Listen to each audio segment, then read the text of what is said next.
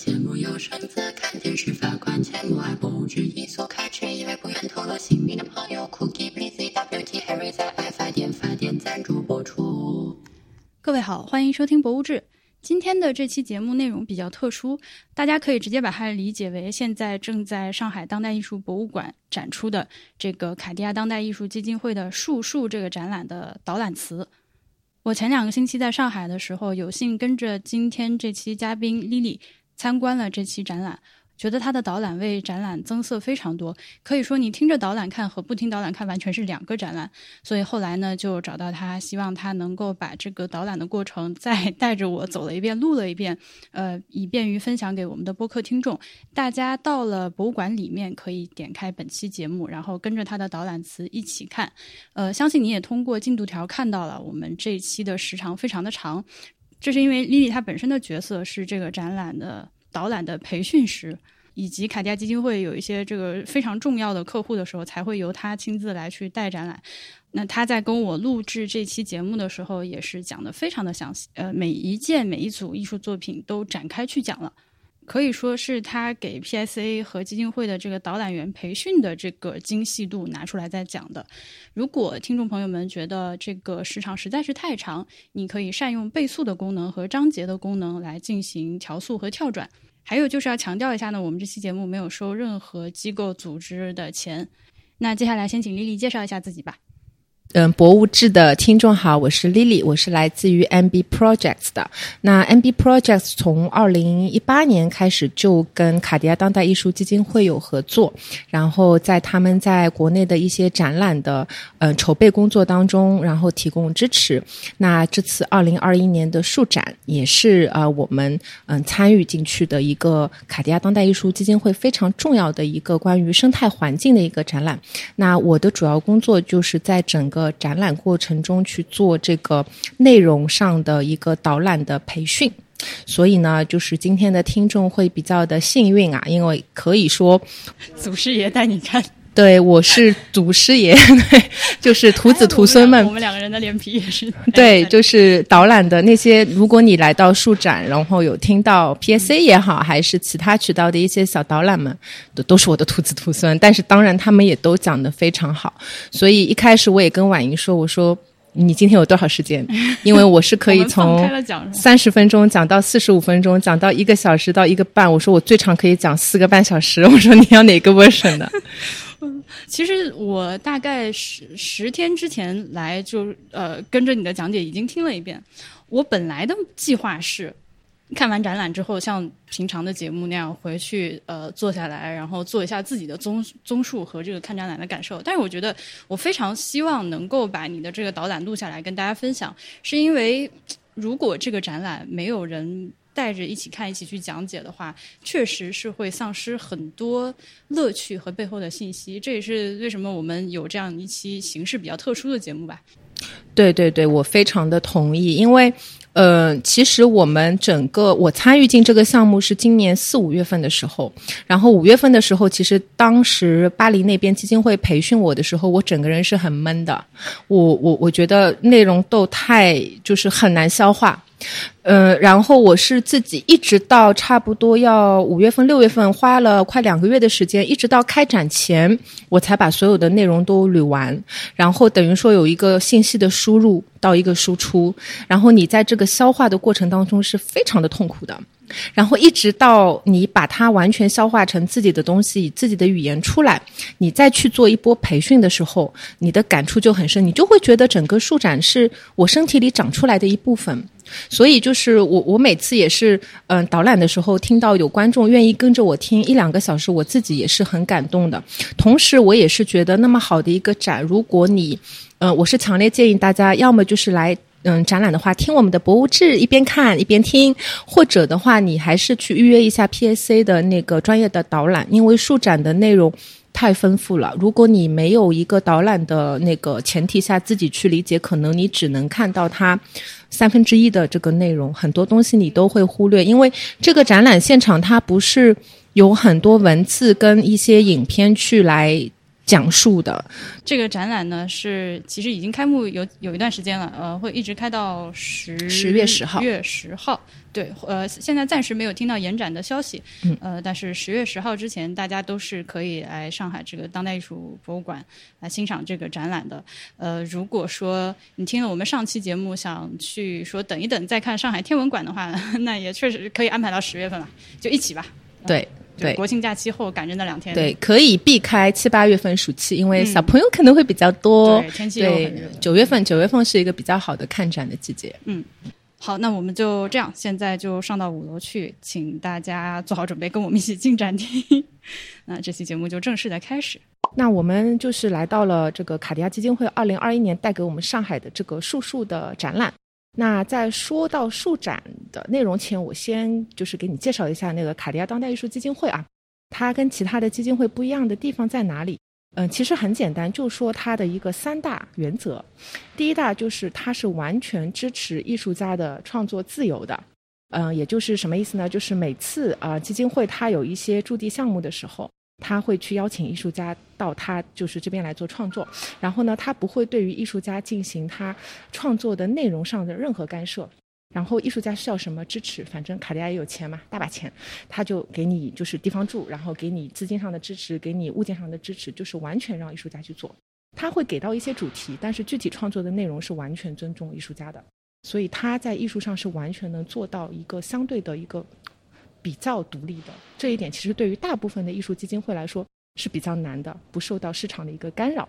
然后这个呢，因为完全鼓励艺术家的创作自由，也是他，嗯、就是连接到卡地亚的一个他去嗯扩建他的一个馆藏的一个途径。也就是说，他每次他他的那个呃作品的这个呃就是收取途径，其实就是通过委托创造。也就是说，他每次有一个新的主题，比如说啊，我们这次是一个关于比如说树的，然后他就邀请艺术家说好，我们主题来了，关于树，你就去创作。也就是说，他不是买现成的艺术品那样收藏，基本嗯基本不买，所以这个就是能让他做到，他不会受到所谓的艺术市场的一些比较嘈杂的声音的干扰。那艺术家呢，也不会就是在创作的时候就非常的具有纯粹性，就你主题来了，然后艺术家就天马行空去自己创作，完了之后那个作品最后就是被卡地亚纳入馆藏，他自己的馆藏。那数字上如果我没记错的话，嗯、从基金会一九八五年成一九八四年成立到现在，已经差不多应该有三千三千还是五千，这个数字我回去再考证一下。他已经积累了三千多个馆藏的那个艺术品，全部纳入他的馆。然后基金会第二个特点是在哪里呢？就是它的这个展览往往是跨学科、跨领域的，它就不像一般的这些基金会、艺术机构，他们的说到展览嘛，就是万变不离其中，基本上都是跟艺术项目有关。他就喜欢跨学科，然后一些很生僻的，像那种什么数学啊、生物阴景学啊。什么叫生物阴景学？之后我会介绍到一个，就是基金会零三年做的一个动物大合唱那个动物大合唱那个，嗯对对对，那是不是零三年？那个那个应该是二零零八年，就是动物大乐团，嗯、就是大动物大乐团，对、嗯 The Grand Animal Orchestra。然后观众感兴趣可以去 Google 上搜，嗯、The Grand Animal Orchestra。然后它甚至有那个网站，上面是可以听到当时那个生物音景学的那个科学家录下来的这个原始森林当中的这个声音。它是跨越了好几个不同的年度，每隔五年到十年，他就去到那个原始森林去录，然后录下来就发现，哎，这个自然的声音开始慢慢慢慢变少，然后人类的声音开始慢慢慢慢变多了。其实也是去反映出我们的一个呃自然界当中的它的一个物种在不断的变少，以及人类社会发展的不断的在往前走的这样一个现实，也是不可避免的嘛。对于基金会来说，他觉得这个，嗯、其实 B 站上我要宣传一下，基金会刚刚开了 B 站的账号，大家可以去搜卡地亚当代艺术基金会。B 站的时候，第一、第二个视频去介绍基金会的时候，有一个就是有采访到很多位。嗯，很大咖的艺术家，然后他们去讲他们跟基金会合作的一些感想的时候，他有一个艺术家说的那句话，我让我印象很深。他就说，科学、哲学、呃，人类学、呃，艺术、音乐、建筑，这难道不是世界的语言吗？所以我觉得这个非常妙。其实我觉得所有的展览就不应该仅仅局限于艺术，它应该是跨学科的、多样化的，但是它的背后其实就是应该有那种人文精神在后面，去，嗯，不应该是非常高高在上的一个艺术，应该是有很多不同的语言跟声音在后面。所以这个也是为什么基金会的展就是每次出来，大家都会非常的期待，因为你不光会看到艺术，你还会看到很多，包括基金会也是大力的去支持一些非常年轻的艺术家。一些还没有知名，但是基金会就是愿意去扶持他们，一直到最后他们出来。然后我们一会儿在展览里也会看到，会看到。对，有一个艺术家也是很早以前就跟基金会一直会有一些合作，然后就是也是让基金会通过这些跟艺术家的合作，建立起他们一个叫艺术家共同体，也是为什么那么多基金呃那个艺术家会对于艺术呃那个基金会的感情会非常深的一个原因。所以第二个原则就是跨学科、跨领域，而且是跟艺术家会有着跨年，就是长久的一个合作，不是一次性的。那最后一个基金会的一个特点在哪里？就是它虽然是卡地亚的企业，嗯，就是发展的一个企业基金会，是当时八四年的卡地亚的总裁阿兰贝兰先生创立的。那当时他创立的时候就立了一个规矩，说基金会的企业是嗯企企。卡地亚企业是完全不能干涉基金会在艺术上的一些决策，跟它的运行的一些，呃，就是运作原则的。也就是说，企业是不得干涉基金会的任何跟艺术相关的一些内容。那也就让基金会可以做到在它的策展内容上的一个完全的独立性。当然，每年卡地亚企业会就基金会上报上来的一些年报进行审，审完就给钱，然后。对，好的。所以这个就是让卡地亚当代艺术基金会，你想一个八四年成立的，其实到现在已经快三十多年了，一个基金会可以到现在，而且还是像树一样常青，然后让他做的内容会那么的棒，跟其他的基金会很不一样的地方。其实你刚刚提到一个数字，就是说现在大概是有几千件的这个呃，我们姑且叫它藏品。对，呃，如果是常听呃博物志的朋友，可能会经常听到某些博物馆，它动不动就是。是成千上万甚至十几万的那个藏品，你可能会觉得这个数字非常小，但是我要提醒大家去想一下，这每一件作品都是就是 commission，它是委托在主题下创作的，就是它实际上是很很庞大的一个数字。对。对对对对对对，好，我们接下来就说到这个树的展览，它名字叫树，逗号树。那其实这个展览呢，在一九年在巴黎已经展过了，一九年应该是七月份，然后一直展到二零二零年一月份，疫情前刚好，而且它是被延期的，又延了，原来是七月到十一月，后来又被延了两个月。它可以说是基金会第二大受就是法国民众欢迎的一个展览。那在巴黎的时候呢，这个展名字不叫树，逗号树。它用法语呢叫 nous 逗号 les arbres，就是我们逗号树，什么意思呢？因为在法语的语境里面会有那种就是像你写童话故事，然后你把树拟人化之后，第一人称，树的第一人称，对的，它有点像就是树这个生物跑到我们人间来跟我们做自我介绍。嗯，我们我们树树是怎么怎么怎么样的？那在它这个语境上是成立的，但是在中文里面，如果我们沿用法语的那个名字，会觉得有点。get 不到那个信息，因为我们的这个第一人称的用语跟法语的这个语境会不太一样。那当时就在想，哎，我们中文应该起什么样的名字呢？后来就是当时我们策展人也是那个，包括我们嗯嗯 PSA 的馆长就在想，我们就用两个数逗号来表达。其实也是背后也有点就是去呃去隐喻出，就是我们这个展览真正的目的。它其实是不是关于一个生态展览？因为生态主题在新闻里面说的很多了。那基金会它在去挖这个生意的时候，一般会挖的比较深。它其实这个展览就是跳脱出生态展的这个范畴以外，它更想给到观众达到的一个目的是一个去人类中心化，然后去让大家带领大家通过不同人，比如跨学科、跨领域嘛，通过不同人的这个视角，重新去认识树这个古老的生物，历史比我们悠久很多。然后呢，让我们重新去人类中心化，把我们从这个生态环境的当中，我们人类要退一退，谦卑一点，把树重新归还到这个非常重要的生态，这个生态里面的一个中心位置。这个是展览的真正目的。嗯，好，那我们就往展厅里面走了。但是真正进到展厅前呢，呃，我们先不过去，因为有小朋友在嘛。那个烟树你应该之前有看到过，烟树其实，嗯，首先它是一个巨型的 LED 屏幕。然后呢，它的这个视觉上就是一棵在散发二氧化碳的一个巨大的烟树。它的艺术家呢是那个来自于爱尔兰的 John Gerard。然后其实他在零应该是零四年的时候，他是做了四组不同的烟树，然后灵感来自于他的家乡爱尔兰不同的这个呃树的这个造型。那这次树树展的门口放的这个大烟树是其中的一一组，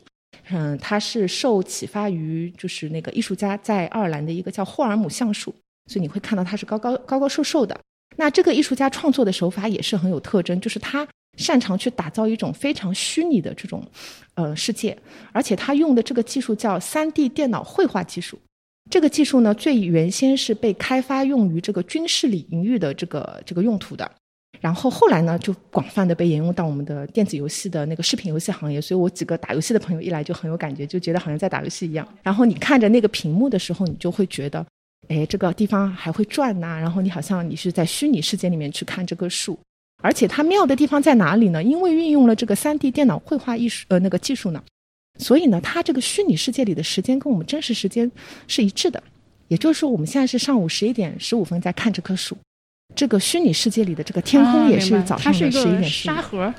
对对。如果你是傍晚的时候来看树展的话，那它这个背后的这个天空就会变暗变黑，它甚至有时候会转到还有太阳落下来的那种感觉。嗯，对。然后就好像我们现在看着这棵树。的 LED 屏幕，呃，其实是有一个镜头运动的，它不是静态的，是有一个镜头缓慢的三百六十度环绕这棵树在旋转。对，就好像你在这个，而且它的这个地感觉就是能蔓延出到屏幕以外，我们感觉一脚就能踏进那个虚拟世界。然后我们围着这棵树在转嘛。那基金会为什么在一个生态展、树树的展的最门口去放一棵大烟树呢？其实呢，是想以一个非常具象，因为很直观，就是一棵在散发烟气的树。以一个非常具象，但是视觉上又很有冲击力的这种表达发生去，嗯，这种表达方式去，嗯，给观众传达一个讯息。但一般我会跟观众说，你不要去想太多，你就记住此刻你还没进入树展前，你看到这棵大烟树的感觉。然后到整个展览我们看完之后，你再过来回，因为我们等一会儿出来会在那个天桥那边嘛。完了之后，你在那边再回望它的时候。你去想一想，当时你还没进入树的世界的时候，那棵烟树给你的感觉，此那个时刻带给你的变化，就是我们树展希望在观众心里种下的一个种子。哎，那我想问一下，你一开始看到它的时候什么感觉？我一开始看到它的感觉就是觉得蛮恐怖的，就是像那种打游戏这种暗黑世界里的那种那种感觉，但是同时它又是很美的。就是这种视觉上让你觉得又恐怖又很美，这种恐怖的美形成的那种对比是，就是让你会印象很深，而且我会比较担心。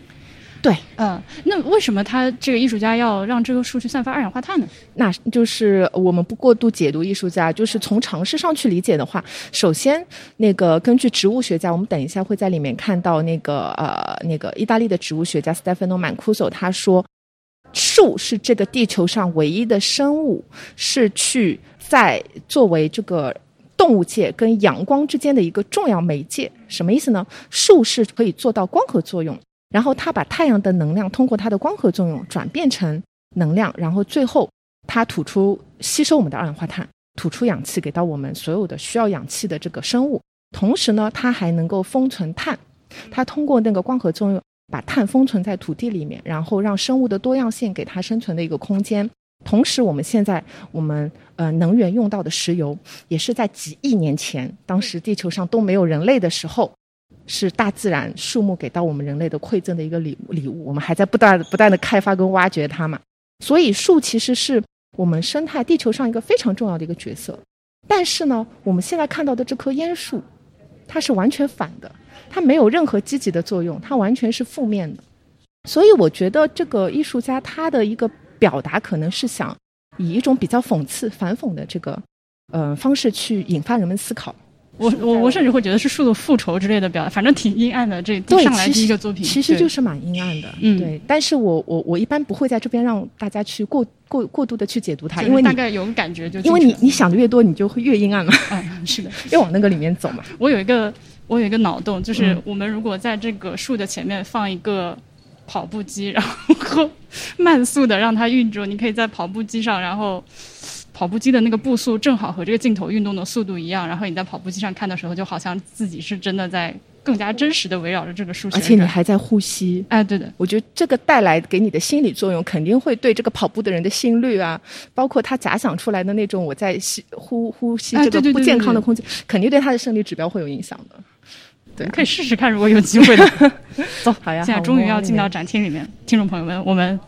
进来了。啊，对的，呃，也听推荐大家，如果是呃一边看展览一边听我们说的话，也可以去那个使用树树这次的展览小程序。这小程序是卡地亚当地艺术基金会做的，对吧？对对对。啊，这小程序我觉得做的蛮好的。如果你听到的过程中对这个艺术家或者是作品有什么问题，也可以去随时的点小程序。小程序里面除了那个介绍之外，有些还有一些视频的内容。对，有一些视频介绍艺术家是怎么把这些艺术作品做出来的。那小程序的二维码也可以通过去关注那个卡地亚当代艺术基金会的微信公众号，你搜一搜，然后公众号里面你拉文章拉到最后也会有小程序的那个二维码，你就一扫就可以进到小程序里。我也把它放在本期节目页面上吧。啊，太好了。好，我们现在就进到我们这个树树的展厅了。那第一个看到的这个艺术家就是来自于法国的当代艺术家，叫法比斯伊贝尔，法布里斯伊贝尔。那基金会为什么把它放在整个数展的一个 C 位呢？就是最重要的一个位置，而且给到它一个非常大的空间，基本上是占了我们一个比较大的一个展厅了，就是一整个厅都是他的作品。那首先是 Fabrice e b a c 他是呃获得了那个威尼斯双年展的金狮奖的这个呃艺术家，所以呢他在艺术上的成就是非常的厉害的，而且他也是法国非常家喻户晓的一个当代艺术家。但是为什么他会出现在树树展的第一位呢？是不光光他艺术上的一个成就，他也是一个跟树啊有着非常深的连结的一个艺术家。那这话怎么说呢？就是嗯，其实呢，他是一位法国农民的儿子，他的爸爸呢是世代在法国西部的一个海岸城市叫旺代旺代省，他们家是世代务农的。那也就是说，Fabrice e b a c 他从小就是生长在大自然当中，跟那个自然是很亲，他从小就观察。然后也导致了他后面的一些艺术作品里面，就他画了好多树，树是他艺术创作的一个非常重要的一个主题。那此外呢，他这一生呢还做了一件非常了不起的事情，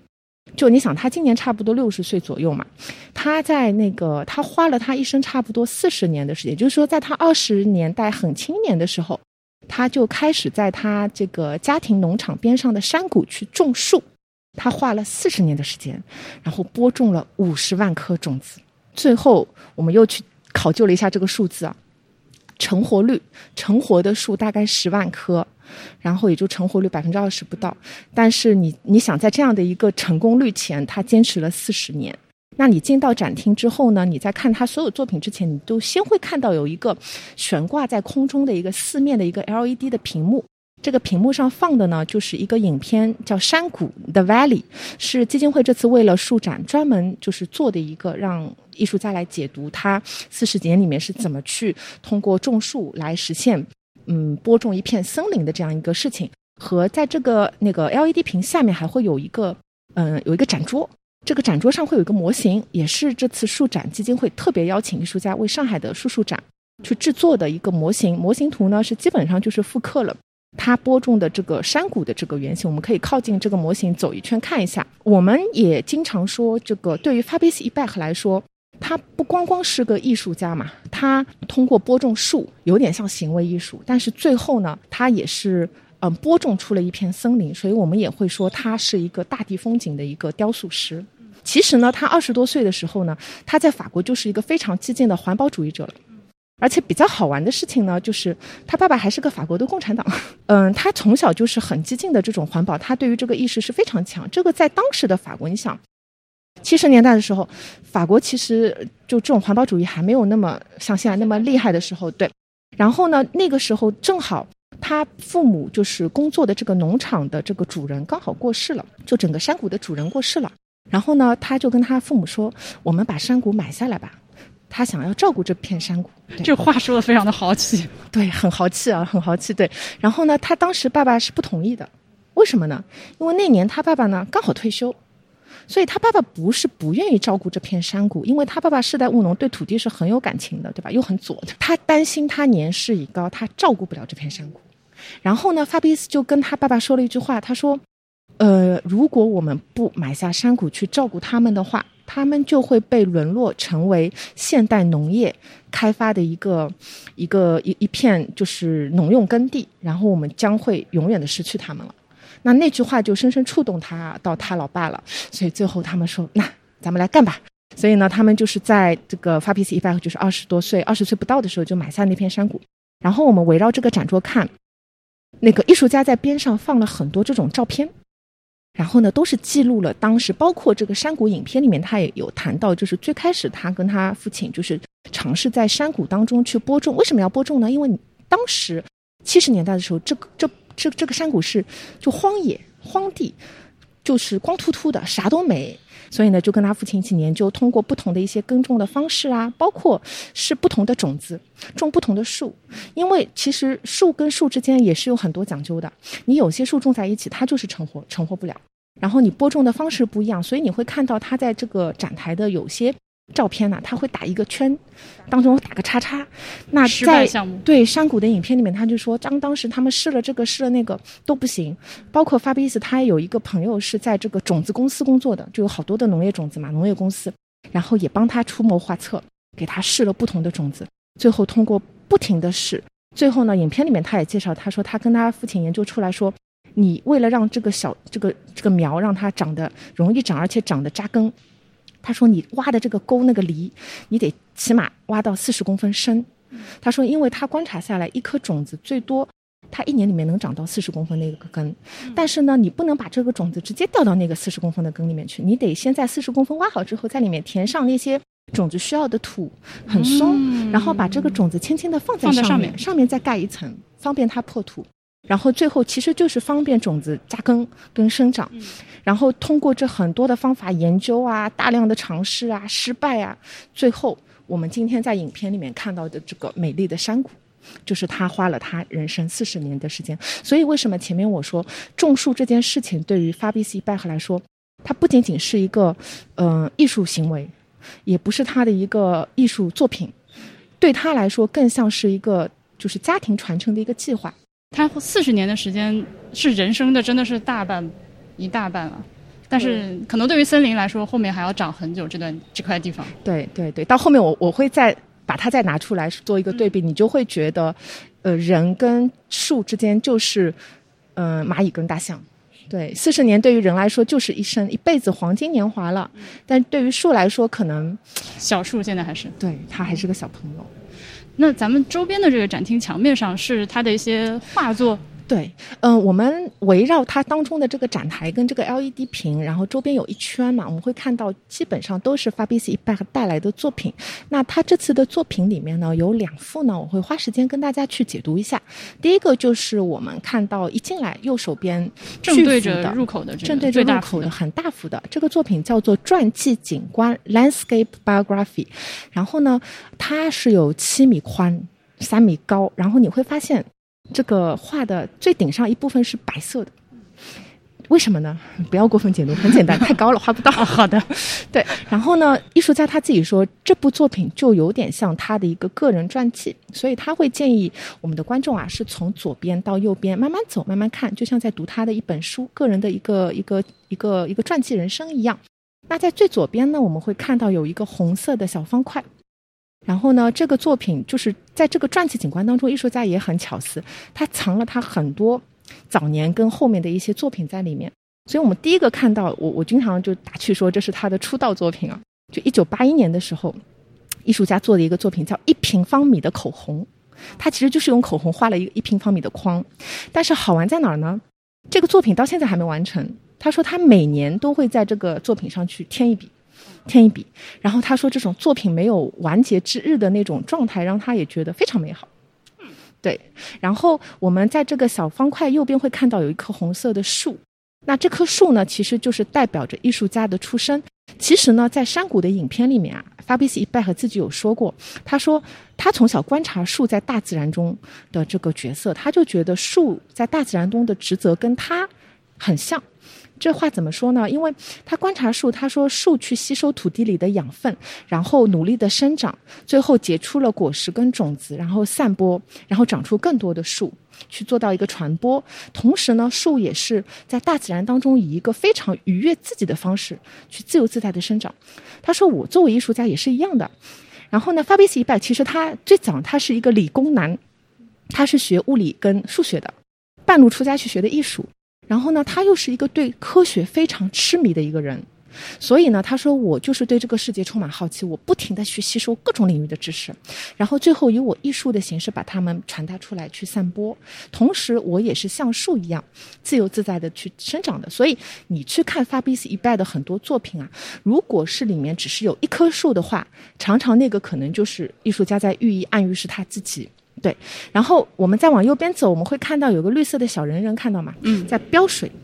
这个呢是艺术家，应该是在一九九零年代，我没记错的话是九一年，当时法国的一个嗯、城市叫巴信呢。委托他做的一个建筑啊、艺术品，然后他就做了这个小绿人儿，上面呢就是戳了十一个孔，然后会飙水，然后这个作品出来之后呢就大受欢迎，然后各地就复刻。你去网上搜 Fabrice e b a c 什么 Green Man，你会看到就是有一个广场上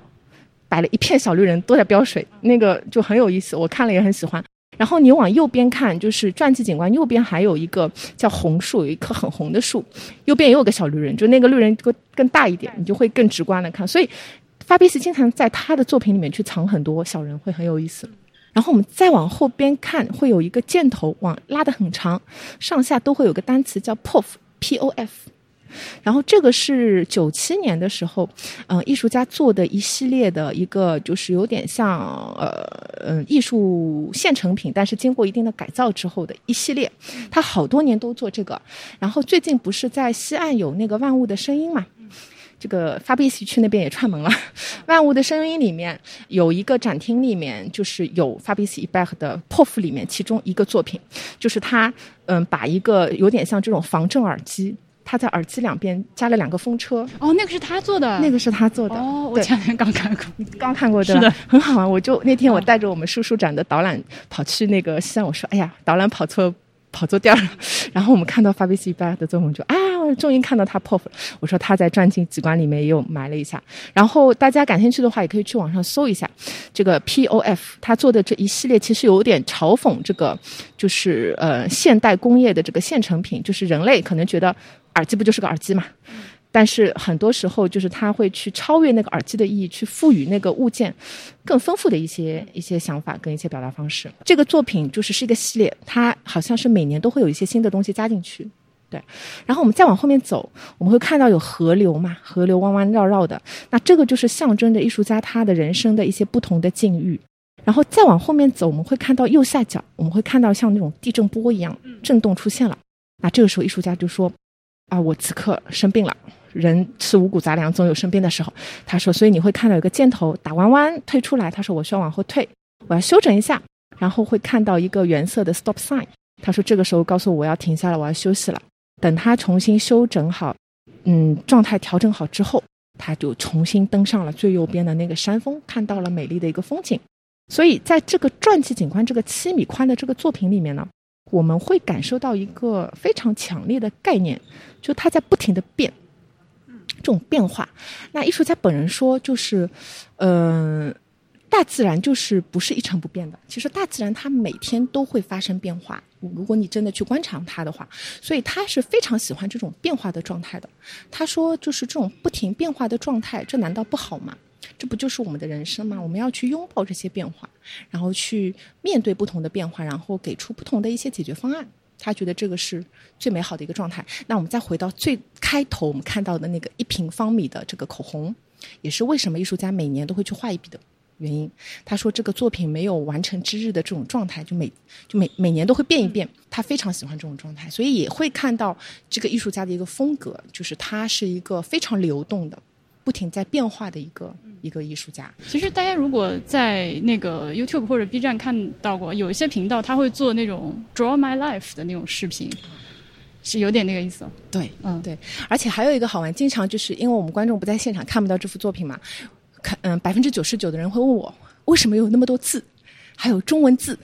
是为什么呢？因为我前面有说过呢，Fabrice Ebert 他是个理工男，所以呢，他就是从年轻的时候就保持了这种理科生的这种记录笔记、记录科学笔记的习惯。然后呢，他说后来他在创作艺术作品的时候呢，他有说到说，呃，我很喜欢先在空白的画布上，先把我脑袋里的想法，先用文字的方式把它表达出来，先把图表先对，先写字，嗯。他他也不是很规整的去，他就想到什么就写什么。等一下你们在山谷的这个影片里面会看到，他就想到什么就写，然后等文字铺满到一定的程度之后呢，他才开始慢慢画画。对，所以这是他的一个呃创作的一个风格。那为什么会有法语跟阿拉伯文呢？是因为他同时也是具有那个犹太跟阿拉伯血统的一个法国人。为什么有中文呢？不要过度解读，很简单。当时他有个助理，正好是应该是台湾还是香港的一个华裔，所以你会看到这个中文是繁体的嘛？所以就是他就把这个中文字也写上去了。然后还有一点呢，平时我跟观众说，因为时间有限，我不会说很多，但今天我们。观众，我就说多一点嘛。你们会看到，你感觉这个蓝色的染颜料有没有就水滴往下滴的感觉？你们回头去看 Fabrice e b a c 的这个视频里面，他有说到，就是这个也是我后面会说到。前面你有提，他用四十年去播种了一片森林，但是他在影片里面自己说：“我的森林欢迎任何对他感兴趣的人来探索它，但同时他也是敏感而脆弱的。”此话怎讲呢？因为你四十年对于人来说就是大半辈子了，但是对于森林来说，就是之后我们会在展陈后面看到一个来自法国的植物学家叫呃 Francis a l e 他有说过，在人不干预的前提下，一片森林至少需要七个世纪，七百年才能形成一个稳定的生态系统，也就是它变成了一个原始森林，它是可以自给自足的。但是 Fabrice e b e r 他播种的这片森林只有四十年。所以他自己在影片当中说他很脆弱，所以他每次进到他的森林里面去，他说我都是轻手轻脚的。我去到小河里面，我就害怕踩到里面的小鱼啊、小虾。然后到了春天，这个水会上涨啊。他说我对待我进入我的森林，我对待他的方式跟我画画是一样的。我我我的笔触在画布上，我也是轻手轻脚的。同时呢，他也是非常的去呃重视森林当中的这个水，包括水的一些流动、河流，所以他也。在影片当中说，我很喜欢这种水流动的这种感觉，所以呢，为了要打造出这个效果呢，他他在他的颜料里面也用了一些特殊的材质，就可以让颜料不那么厚，也不那么稀，最后可以导致出这种水滴下来的这种像帘布一样的这种感觉。对，也是有原因的。对，所以大家仔细看的话，会看到那个水帘。因为今天就是有时间跟大家慢慢讲嘛，所以我会今天我就看到它了。平时我就把核心内容讲好，好，下一个，下一个了。对，好的，我们嗯看完传记景观之后呢，我们往左边转，左边会看到一个很巨幅的一个作品，就像一个大水珠一样。那这个作品的名字呢叫露珠，就是我们清晨在花朵上看到的那个水滴。那很直观的看上去呢，其实就是一个大水滴里面啊，当中有一棵树，这棵树就是感觉你好像已经被它砍断了，然后呢，周边有一圈树包围着它。然后很多时候我会问观众：“你你你你你感觉是发生了什么？”他们大部分人都会说：“啊，好像是周边的树在供养当中这棵已经被砍掉的树，帮助它，帮助它让它继续存活。”那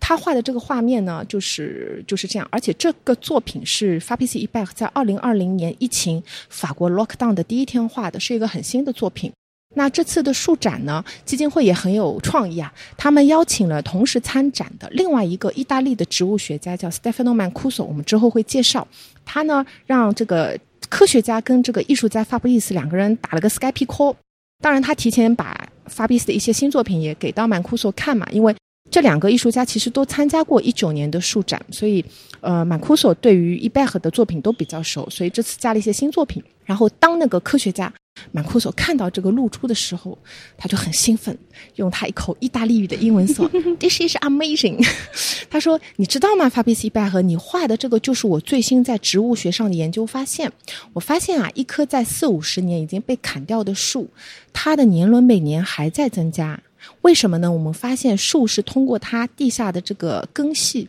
之间的可以做到一种交流的，然后通过土壤里面的一些菌群跟一些嗯化学物质之间的一些交换，可以让周边的年轻的树去供养一棵已经被砍掉的树。然后在澳大利亚的植物学家也发现了，就是一棵上千年的老树，它已经失去了光合作用的呢，也就是它要死掉了。但是它没有死，原因是周边的年轻的树在供养它。给它养分，那同时呢，树还很好玩。树其实是个群居动物，我呃群居植物生物。我们中国也有句古话叫“独木不成林”嘛，所以你看到树，一般它们都是成片的生长的。然后树呢还会认亲戚，这个是科学家说的，不是我瞎掰的啊。他说树通过它的，其实树的根系就相当于人的大脑，它通过它的根系是可以感知到，哎，我隔壁的邻居跟我是不是同一棵母株上面掉下来的种子生长出来，我们是兄弟嘛？如果我们是兄弟的话，他们在后来生长的过程当中会相互的扶持。但是如果他们发现，哎，你跟我不是一家门的，他们就会进入到一个自然的竞争的一个呃生态环境里面去。那这个时候就看谁的基因好，谁长得高，谁谁拿到的光光阳光多，谁就能茁壮成长。嗯，那另外一个比较弱的，就可能就长得小一点。对，所以这个可以说是我们树展埋的第一个惊喜给到观众。当时我基金会就是在嗯二一年五月份给我做培训的时候。他有说到说啊，我们希望我们这个树展是给观众带来好多惊喜的。然后我就在那边纳闷了，我在想这个树有什么好惊喜的？又没有不是没有看到过。后来当我就是把整个展陈都呃捋下来，然后也做了导览的培训之后，我发现哇，处处存在惊喜。第一个惊喜就是发生在我们这个。呃，艺术家 Fabrice e b a 和我们的植物学家满库索之间的这个关于树通过根系之间做交流的这样的一个思想的一个碰撞。你想，Fabrice e b a 他之前完全不知道，呃，满库索的这个最新的科学研究，他只是本着一种我们叫根本经验主义，也就是说，他是一个从小在大自然中生长的一个人，他天天看大自然，天天观察。那观察下来，他就觉得就是这么个，就是这么个理儿。我也没学过什么科学知识，就是我就是这样认为的。但他们观察下来的这种根本经验，最后往往被科学家给验证了。呃，在科学界里面，它是成立的这样的一个关系。所以，这是我们想给到观众的第一个惊喜。对，然后嗯，说一个小插曲啊，然后你会看到这个露珠上面的一个作品，就是像一个水绿色的，这个作品名字叫圆 La Sox。然后其实也就是去表达树木根气的这个非常厉害的这个触觉，它是能够去触觉呃触达到很远的地方的那个水源的。但同时我们在这个作品里面也看到像那种年轮的那种感觉，对，所以而且他在里面会写了一些单词，什么 absorb 啊，嗯，还有。就看不清了，所以所以你看法比斯的话，你会很可以抖一些小机灵。如果你是学法语，或者因为法语跟英文也很像嘛，你可以通过他写的这些文字去揣测艺术家他想要表达的一些东西。好，我们现在看到这个第二个艺术家，我要介绍的是黄永平。你前面看到那个镜头嘛，就是他在呃八应该是八六年的时候。嗯，他号召了一批在厦门的艺术家，然后嗯，在厦门新艺那个博物馆前面做完展之后，把他的作品全部放在广场上，然后一把火给烧掉了。对，所以就是喜欢当代艺术的朋友应该会对黄永平不陌生。他呢也是八十年代在中国最早去宣传达达主义的，当时他开创了一个叫厦门达达。然后呢，这次上海的树展的第二位艺术家就是黄永平。那为什么呢？是因为他跟基金会之间也是有一个非常有趣的一个渊源。就是啊，八六年，因为黄永平就一把火烧了这个他们的作品，然后对外宣称说，这个艺术品对于艺术家来说就像毒品。永不消灭他们，艺术家永不得安宁，所以一把火烧了。然后这个行动呢，就是让他入选了。呃，当时八九年在呃，应该是八九年，反正八十年代末，在巴黎的这个蓬皮杜中心举办的一个大展，叫做啊大地魔术师。所以，因为这样的一个契合呢，黄永平就去到了呃巴黎，在八十年代末的时候，那也是踏上了法国的一个土地嘛。然后也是经嗯朋友的介绍，然后结识了我们基金会的这个馆长艾赫维香戴先生。那当时他也很年轻，黄永平也很年轻嘛。然后当时馆长就非常的喜欢黄永平。然后嗯，我们这次数展的策展人之一费大伟费老师当时也在现场。所以现场你会看到的这个呃视频是由黄呃那个费老师去介绍当时在巴黎发生的这个黄永平给基金会做创作的这个一整个故事的来龙去脉，差不多九分多也挺有意思的。然后费老师就很有意思啊，他说他说一般这种中国的亚洲的艺术家去到欧洲，一般先从街头开始画画，画出来了嘛，最后去到小画廊，再努力一把嘛，进到中画廊。最后混得好一点嘛，好不容易进到大画廊，然后他这个身体好，还没死掉的话，说不定还能画进美术馆。他说黄永平去到欧洲，他说是利剑出鞘，他们欧洲的好多这种艺术界的人都非常喜欢他的一些一些，因为本身他就是很达达主义，又有自己的一些精神性。黄永平的作品就是集合了一些嗯精神性跟一些政治性融合在一起，又有很多的讽刺跟趣味性的这样一个艺术家。所以当时馆长艾克维祥代先生看到他就一见入骨，很喜欢他，然后立马就邀请他说：“哎，我们有这个艺术家的驻地创作项目，你来吧，我们到我们的豪华大庄园。”在位于这个凡尔赛附近，巴黎郊外凡尔赛附近的一个小城，很漂亮，叫 Joy a n g e a s 他们有个大庄园，有个大花园。当时巴黎人啊，都是就是周末啊，他们都会去到 Joy a n g e a s 去度个周末。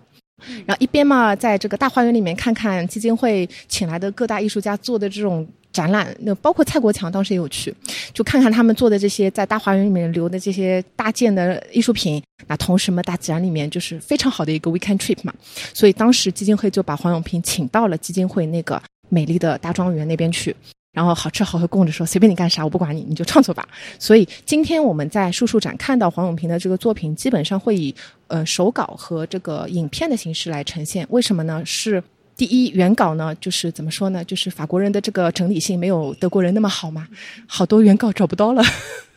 所以很多都是那个那个复刻品，然后我们可以走近一点，对，然后还有一些照片。呃，另外一个原因呢是这些作品其实是第一次被发布，因为当时黄永平给基金会做这些作品的时候呢，呃，没有被发布。然后这次上海做叔叔展的时候，因为呃呃黄永平在那个巴黎的展是没有的，那来到了上海呢，那个馆长说我们要有一点中国元素，然后就想我们要请哪些中国艺术家，然后当时 FV 就。一拍脑袋说：“我们当时九十年代请了黄永平，我们一定要把他的作品拿出来。所以呢，就是以一个档案的形式，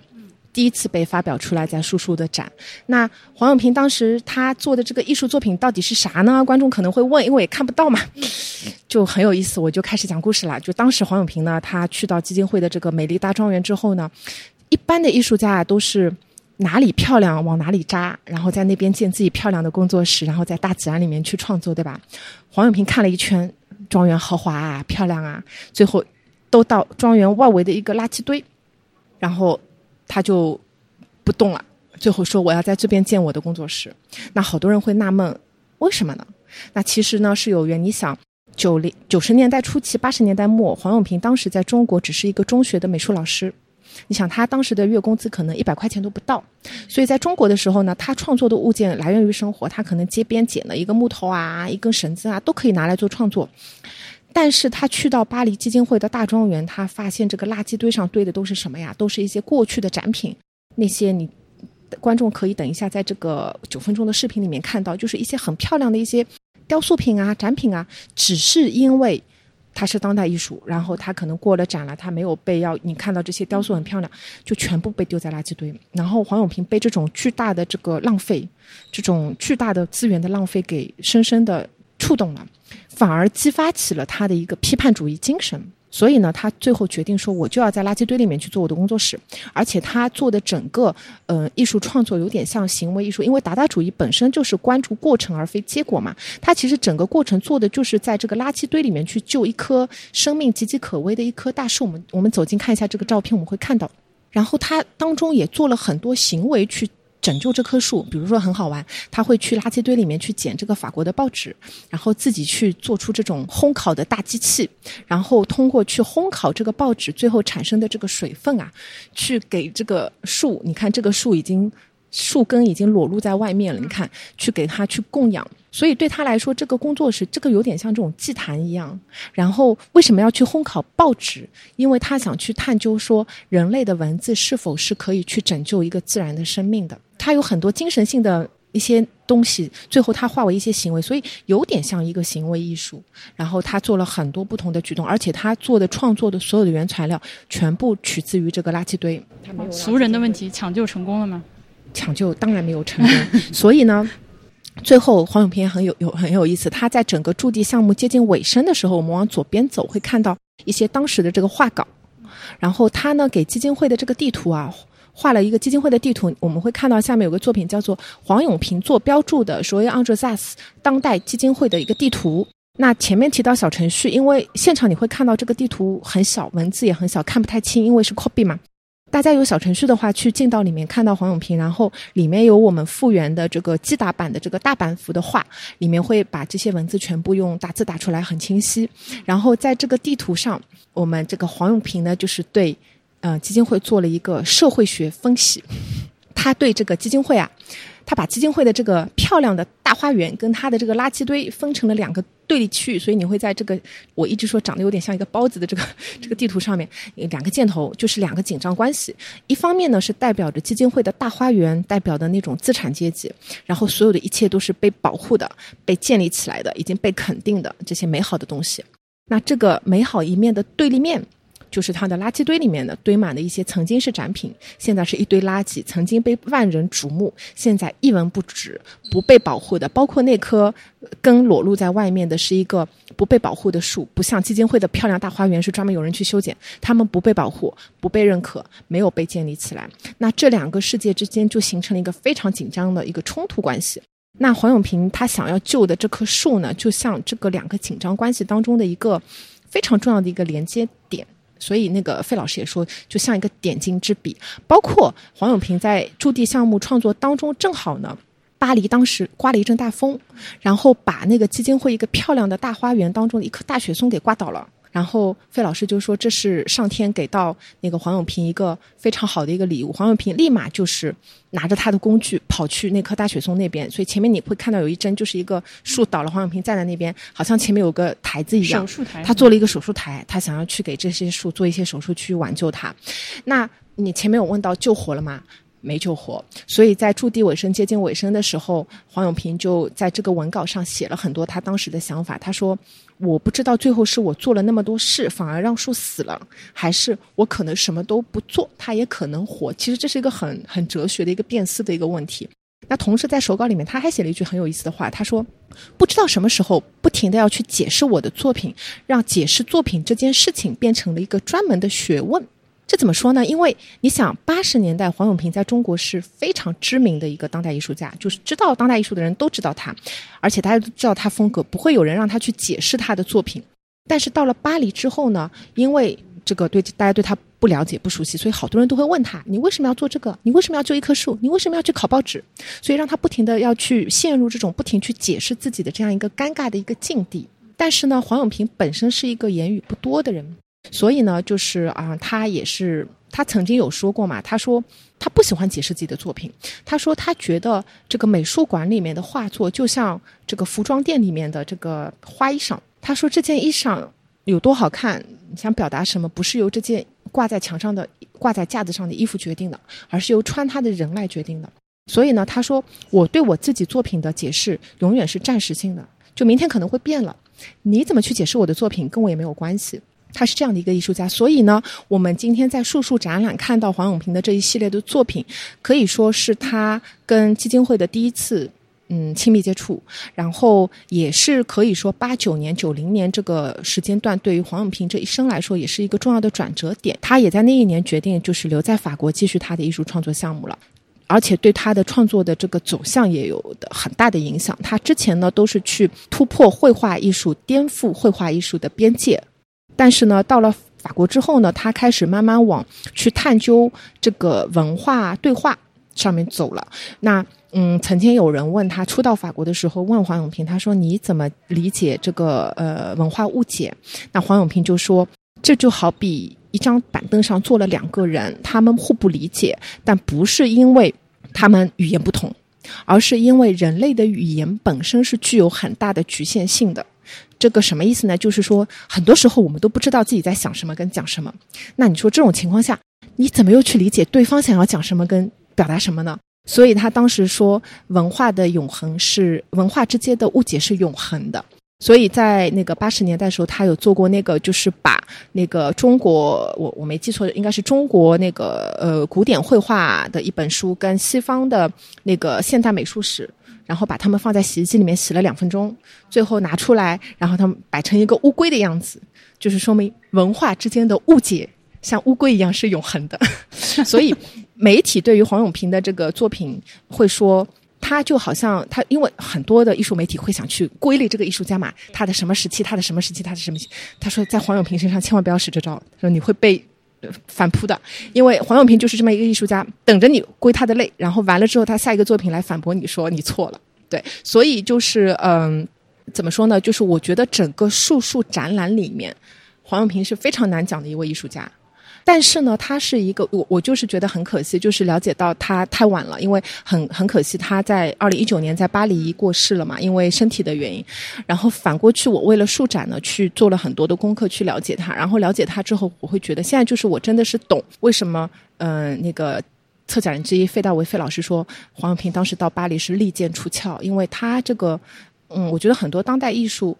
不应该是停留在表面上给到你的视觉冲击，很多很可能可能很多时候是你要去挖掘背后艺术家的一些感悟，他对于一些人生或者一些更更上升层面的那些那些感悟。然后黄永平是一个当代艺术家，是能够让我有这种。触动跟跟跟感受的，那在影片我们会看到那个费老师介绍黄永平当时做创作的这个影片的最后，就是费老师一句话让我印象很深，他就说，可能当时九九零年在巴黎，黄永平救这棵树，黄永平是个小个子，他话不多，他都藏在肚子里，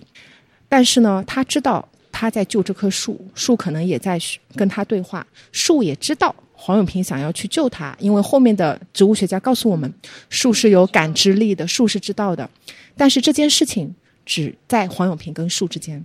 黄永平也不跟别人说。所以，嗯，当时那个费老师就写了一篇文章，叫《腹中密语》，就是来来讲当时黄永平在巴黎做的这个这个行为、这个作品，就整个发生的一个故事。所以，嗯。非常希望我们的观众来到叔叔展的时候，就花多一点时间去看完这个影片。对，继续往前走，我们看完了黄永平之后呢，来到了一个比较空旷的一个呃小展厅。这个地方呢，就是来到了亚马逊的丛林。然后我们看到的是亚马逊位于北部的一个原始部落，他们呢是亚诺马米人，他们是美洲的土著。然后他们的领地呢是位于这个嗯巴西跟委内瑞拉的一个交界的地方。那我们在整个树展会看到三面展墙上面就是的作品呢，就是由亚诺马米的艺术家三位，一个叫卡雷皮，一个叫 Josica，还有一个叫尤安娜带来的。这三位其实都有一个比较共通的一个背景啊，就是他们同时接收了亚诺马米的土著的传统文化的教育，同时呢，他们也接收了西班牙语系的这个教育，因为巴西曾经是那个葡萄牙的殖民地嘛。那这种双语的教育背景，让他们从事到一些。教育跟文字编辑的工作当中，也因为他们的工作，让他们接触到了这个图像跟文字，从而也激发出了他们对于绘画创作的一个兴趣。所以他们这三个背景其实很很很相通的。当然，他们有不一样的地方，比如说卡莱皮，他就是个九五后，也是一个当地的一个年轻领袖，也致力于发展当地的一些经济啊文化的发展。那当我们看这些亚诺马米土著的这个绘画的时候，我们会发现。就像小朋友画的画一样，但是呢，又不像，就是有那种童趣跟原始性在里面，但同时又是它这个比例都是不对的，但是又很真实的反映出，就我我看完情绪很重，情绪很重。我看完亚诺马米的树之后，呃，那个画的树之后，我再回到现实生活当中，我再去看那些树叶子，我就时常能想到他们的画。所以就是很很神奇。那为什么亚诺马米的艺术家，他们其实基金会跟亚诺马米的艺术家很早就开始有合作。最早的一个展览是零三年的，那个展览名字也很好听，叫做《亚诺马米森林的精灵》。其实也是基金会当时知道了这个美丽的部落之后呢，他第一次去到当地跟大家交流的时候，也带去一些呃，就是人类学家，其中有一位呃瑞士的人类学家就跟当地的人说，因为他们其实就是土著少数民族嘛，跟外界的文明世界是有有隔阂的，因为语言不通。但是呢，他们的生存空间、原始森林环境都遭到了巨大的破坏，他们是一波没办法去发声的。有点居于这种劣势的环境下的一群人，所以他们的声音需要被听见。那怎么跟外界沟通呢？那个人类学家就跟他们说：“你们可以画画。”画画是一个世界全通的语言，所以后来就激发出了很多的亚诺马米的当地的这个人啊，就开始画画了。然后呢，基金会也是跟他们从零三年就开始合作，当时做了这个呃森林的精灵的这个展。然后基金会当时也很有创意，请了一波当时他们合作的驻地艺术家，然后把他们都带去了当地的亚诺马米的村落。我们在右边看到这个巨幅的像一个纸皮一样的这个大。的一个叫 Vira，这个作品是由 Adriana 瓦黑瓦瓦雷让他带来的这这个作品，他就是当时参与了基金会零三年的这个展里面的这个艺术家，就跟着基金会去到当地的这个土著的部落里面去采风。但是这部作品好玩的地方在哪里呢？就是他用画的这个颜料很有特色，他用的是当地的这个萨满法师用来去吸食的一种植物的粉末，最后可以让法师进入一个迷幻的状态的这样一个物质。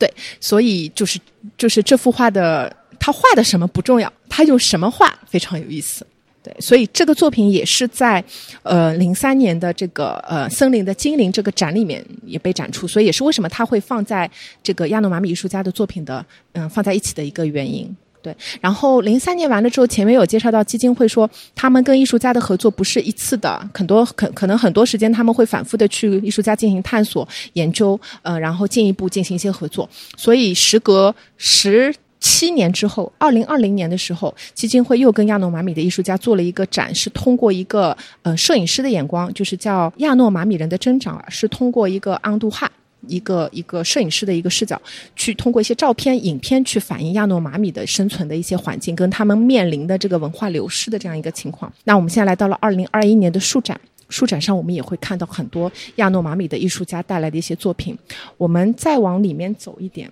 亚诺马米的艺术家的作品呢，我就不解读了，因为就很直白，而且你会发现他的很多作品下面画了很多小动物，那是因为他们的传统文化就是相信人跟动物跟植物是生来平等的。那另外呢，有两个作品，我想特别介绍，就是你进去之后会看到第一排，从左边数一二三四，第四幅有一幅像猴子上树一样的作品。这个作品呢，嗯，就是画的是那个当地的原始森林里面的那个美洲木棉树。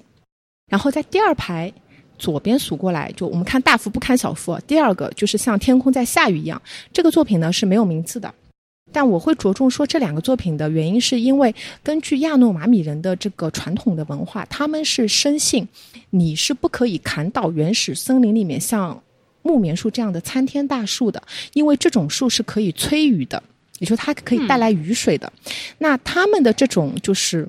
把树木放到这个呃气象学中心一个重要地位的这样一个视角，其实最近也是被呃气候学方面的科学家给验证了。怎么回事呢？就是气象学的科学家最后研究发现，树呢是可以通过它这个树叶表面的这个毛孔来做呼吸。那树通过光合作用，它把能量就是吸收进来之后，它自己用的不多，它只是用一小一丢丢去做它的光合作用。大部分的这个能量，它还是以各种形式返还大自然。其中一个形式就是热能。那这些热能最后回到空气当中之后，它们往上飘之后，到了天空当中，温度降低，它们就变成了云。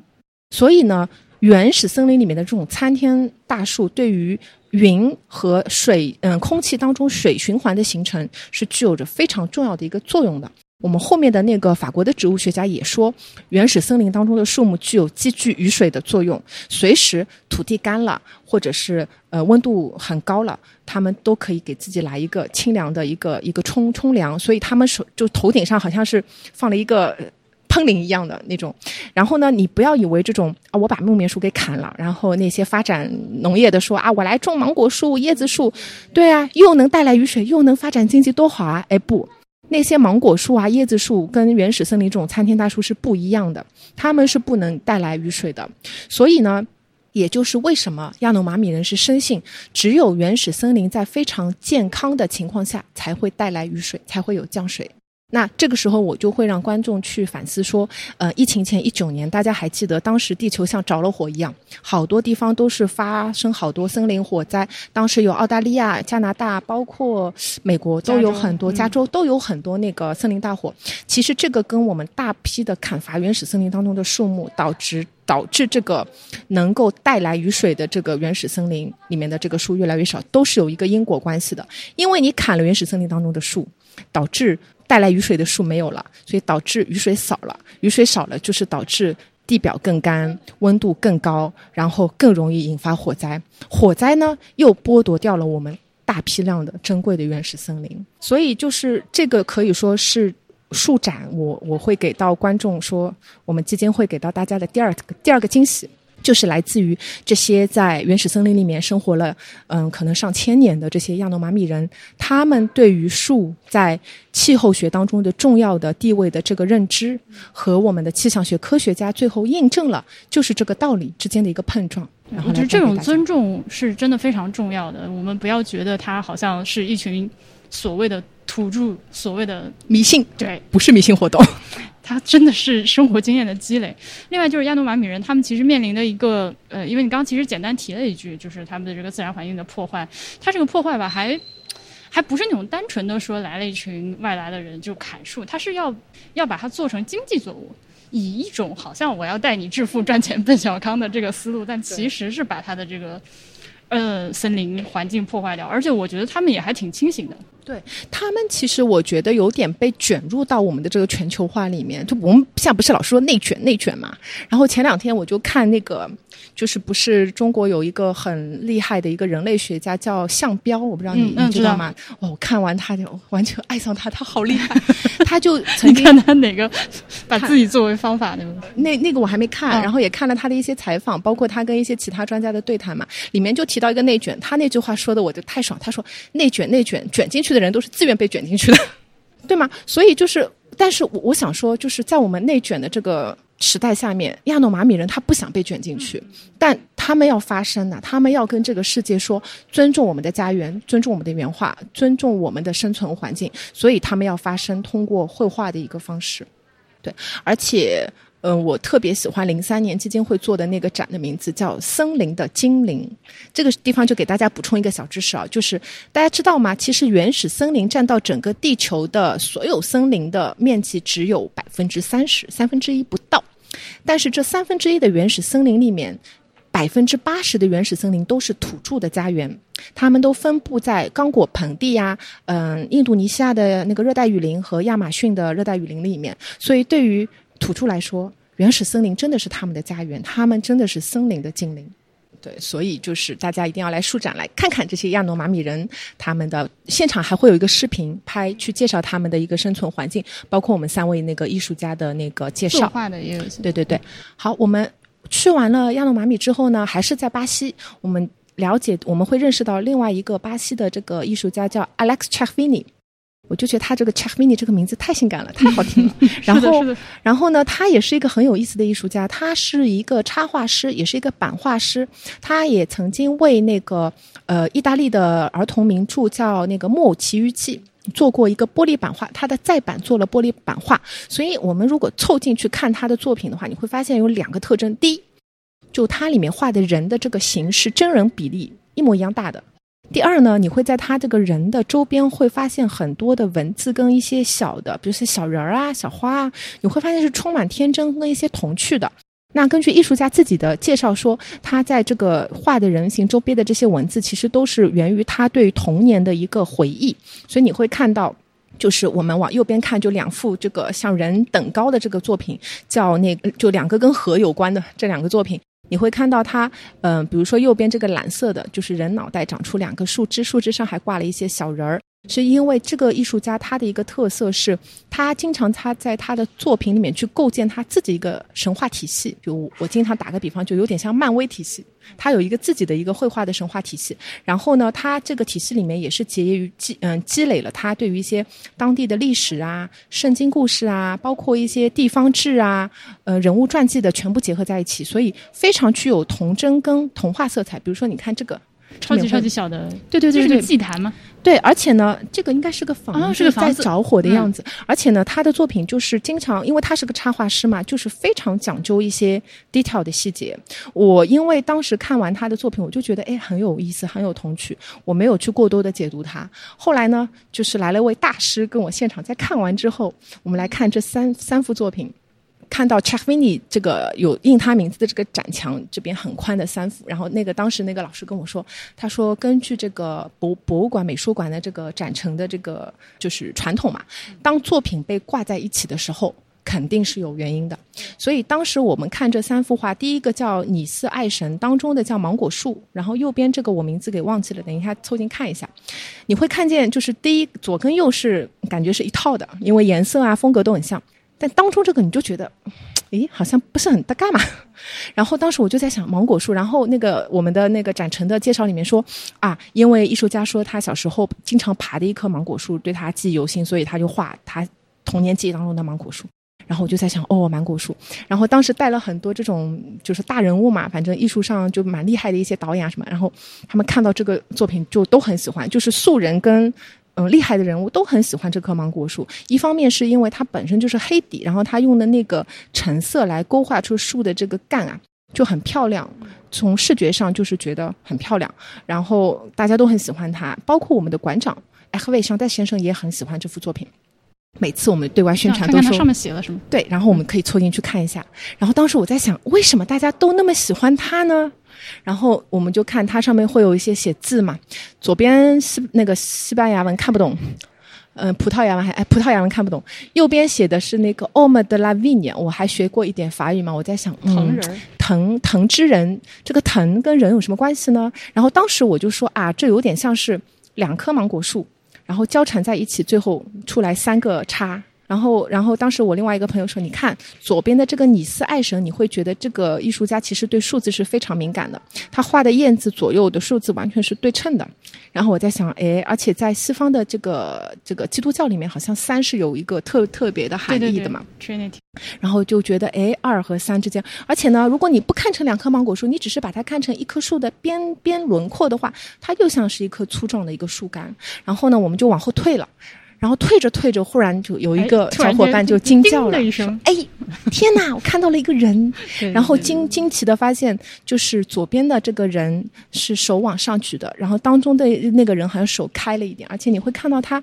枝叶里面精巧的勾勒出了那个五指的样子，经脉的感啊，对五指也对对吧？然后再往右边就是他的手下来了。然后当时我们那位好厉害的大咖就说：“啊，这不是那个但丁三部曲吗？天堂、人间跟地狱。”天堂很很容易理解，因为燕子啊，你很开心啊。然后树，你到了人间嘛，就像一个人的样子。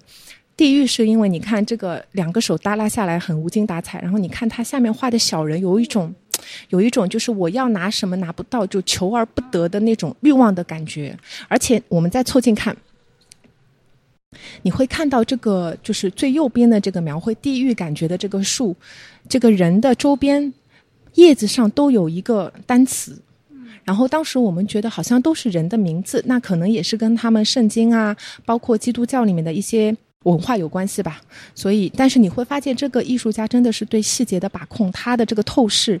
非常非常的有他自己的一套理论。而且这个作品，我们另外一个小导览说。你如果把它倒过来看的话，因为它这个脑袋上还有一些像网状的东西散开来嘛，他说也像一个树根。然后你把它倒过来，就有点像这个脑袋是树根，然后两个手是长在上面的，就它又是一棵树了。那同时也跟对于树来说，它的大脑就是树根，但是人是反过来的。其实，嗯，那个植物学家，那个意大利的植物学家满库索有说。古希腊人对于这个树的描绘就是跟人反的，为什么呢？因为树的生殖器官其实是在顶上的，因为是花根果实来传播，它的大脑思维就是在树根。人是反的，人的生殖器官在下面，人的思维大脑是在上面的。所以等一下我们全部看完，再回到门口那个法比斯一半，你会看到他画了一个小人，很好玩的，就脑袋上长得像树根一样的，然后倒插在地上。嗯。所以这个是 Alex c h a k v i n i 然后大家感兴趣的话，去网上搜，看他其他的作品，你会觉得是像那个阿拉丁神话一样，他创造了一个很好玩的自己的一个神话体系。这次带来的作品，因为要跟树展契合嘛，所以都是跟树有关的几个作品，好吗？好，我们。嗯，跟 Alex c h a k m i n i say goodbye 之后呢，我们来到了另一个他隔壁的对面的一个区域。那这个区域呢，我们会首先看到的一个往左边看到的一个艺术家是叫 Sebastian 梅梅西亚梅西亚，他呢是秘鲁人，但是他呢一直是生长在这个呃那个智利的圣地亚哥的。然后呢，他比较好玩的是什么呢？他把他的这个视角啊对准的是我们的这个。呃，智利圣地亚哥大城市里面的这个棕榈树，而且这些棕榈树呢，往往不是在这个嗯超市当中，就是在广场当中，就是在那个加油站当中，呃，要么在购物中心当中。所以他这个作品的名字“突兀的一棵”，而且是突兀的一棵，所以他的这个作品名字也很好玩，叫“仿若绿洲”。就你假装好像你是绿洲的样子。其实呢，Sebastian 想要表达的就是这种，就是人跟自然的这种矛盾关系。我经常到这边会问我那个来看展的观众，我说你们会觉得，如果树是有感情的话，最后植物学家也研究出来说树是有知觉。那如果树有情感的话，你觉得现在这棵树？他们的情感是怎么样？那好多人都会说他们很孤独啊，很无助啊，很耷拉着没精神啊。那其实 Sebastian 就是想通过他的这个摄影的这个角度去探究，呃，人没有处理好在城市当中跟植物跟树的一个关系。为什么？因为人在这个土地上建立建立起这个水泥地，然后建立我们的大城市。但是呢，研究也是表明，就是为什么我们需要休假？因为你长期在这个水泥钢筋混凝土里面待，你一点绿色都没有的话，人是会很焦虑的。这个就是我们说的那个赛赛克维，老师说不清楚那个赛博赛博什么朋克风啊，就是那种就让你会觉得，哎，短暂看看可以，时间久了你要疯掉的。然后这个时候忽然把你放到一个就是绿意盎然的一个山谷里面，你会觉得哇，整个人好舒服。是的这个都是有原因的。那人发展了城市，最后觉得不行，我要大自然来给我治愈一下，那就把树给种进来，但是又没有处理好树的关系，导致这些树最后都是孤零零的在长，而且长得非常的丑，你就觉得他们长得不好看，对吧？然后这个地方我就要提到我们这次书展另外一个，就是上海城山植物园的园长胡永红老师，胡永红教授。他呢，曾经他也参与了树树展成的一部分的内容。那他曾经有写过一篇文章，说的是城市当中的树木，就是教大家怎么在城市里面种好树。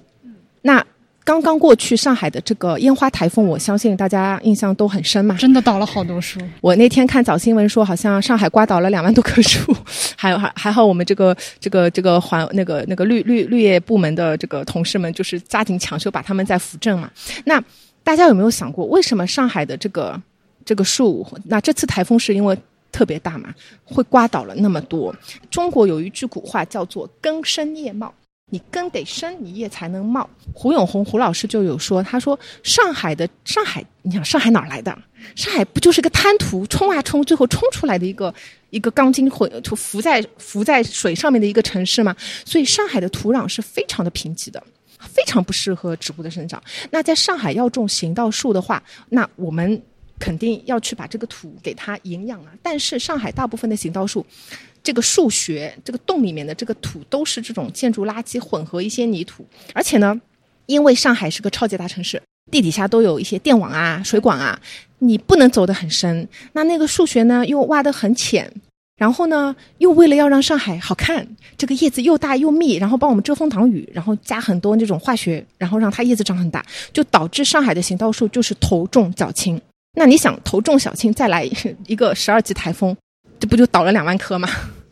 对吧？所以在那篇文章里面，胡胡老师就最后他研究出来有方案嘛，他就带领他的团队研究了上海所有的行道树，然后最后总结出来四个品类是数量最多的，然后针对那四个品类专门配比了适合他们的这个土，然后呢再做了研究，说不同的树你下面的树穴的根要挖多深，怎么通过加固去很好的。嗯，避开周边的这些管线，同时也说到树是群居的，怎么让两棵这个行道树的隔壁邻居让他们下面的根系能够交流，有一些交流，就是做了这些调整方案之后再去做落实，其实就是加固了上海的行道树。所以，呃，你看前两年的台风其实都没有正式着陆嘛，所以上海倒树倒几棵，但倒的不多，其实也都是胡老师他的团队的一些嗯那个他们的辛苦工作带来的结果。那这次我相信。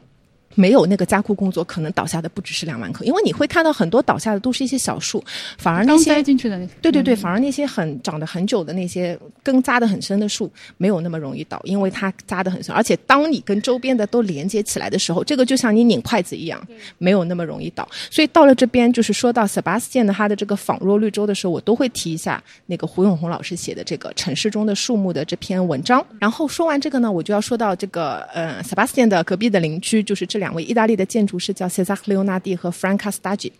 他们呢曾经也说，就是当我们说到城市当中的树长得不好看的时候，他们说我知道哪的树长得好看。他们观察发现，长在植物园里跟河边的树往往是长得非常漂亮的，在不人工干预修剪的前提下。那这个两这两个人是干嘛的呢？他们其实是活跃于意大利六十年代的建筑师。然后他们呢是有一个建筑事务所，然后他们大部分的这个建筑嗯、项目呢都是集中在嗯、就是给公共空间去做设计。那其中公园就是一个非常重要的一个载体，他们会设计很多公园。那公园里面就有好多树嘛，所以树是他们绕不开的一个一个一个对象。那个塞萨克利欧纳蒂作为一个建筑师，他就很认真，他就说我要把公园设计好啊，我必须先把树给研究透。一般我们想研究某个领域的东西，第一件事情干嘛？肯定先去，当时还没有这种 Google 啊乱七八糟的，第一个研究肯定去图书馆里面找相关的一些参考书目嘛。但是你想，六十年代其实跟树有关的参考书目是几乎没有，那没有怎么办呢？然后我这时候就会打趣说，现在的人找不到什么就先百度，百度百不到就先淘宝，反正总能找到，再找不到就放弃了，就过了这一关。但当时的人没有这些便利工具的时候，他们是很认真。他们说没有我们就自己做。所以他跟他的 partner 就是后来花了他们二十年的时间，跑遍了意大利大大小小的各种森林公园跟那个不同的公园，然后去观察，然后通过一个叫呃摄影影像技术，什么意思呢？就是他们通过这个拍照啊，把这个树先拍下来，然后在底片呢，嗯、把它放在这个灯箱上面，然后上面盖一张白纸，然后通过描绘这个底片，用铅笔去描绘出。就不同的树，最后呢画了三百七十四组。为什么是组呢？你看左边有个幻灯片在轮播，它都是对比这个树带叶子跟不带叶子的两种，然后一共画了三百七十四组，然后最后在一九八二年的时候出版了一本，就把他们的这个研究的结晶汇聚成一本出版物，叫做《树木的结构》。你会看到左边不带叶子，右边带叶子。然后这本书一直到现在都是绿地治理方面非常重要的一个一个看一个研究的一个读物。然后当我们凑近看的时候，那天我另外一个嗯、呃观众说，他说他们肯定不是说一次观观察一次拍照然后画，他们肯定是春夏秋冬不同，因为他说你看这个不带叶子的跟带叶子的，它的这个走向还有点不一样的。那也就是为什么他最后虽然只是总结出了三百七十四组，但是他们花了二十年的时间。哇，这个展览里面动不动就是一下子就是几十年的人，都是几十年，所以所以那个就是那个等一下要介绍的方西斯阿累那个法国植物学家那个老爷爷他就说，树木其实就是个巨化的时间，你如果这辈子跟树打交道，你的时间就被凝固了。而且这个呃，两个建两个建筑师他们做这个项目，其实我上一次来看的时候，呃，怎么说呢？我的这个思维真的是被现在的这个技术给捆绑了。我没有，我我当时有个问题，为什么要这么费劲？就是在听你讲到他们画作画的这个过程，为什么要先拍照，然后再画下来？对，来来讲一下。然后然后那天我是你吗？还是另外一个一个一个又是一位。神秘大咖分享说，他说建筑师好像就是就是喜欢这个研究方法，对对对，他们是喜欢，是你说的吗？是我说的，是你说对对，你就是那个大咖。而且你会看他，比如说像画这个很茂密的这个树叶，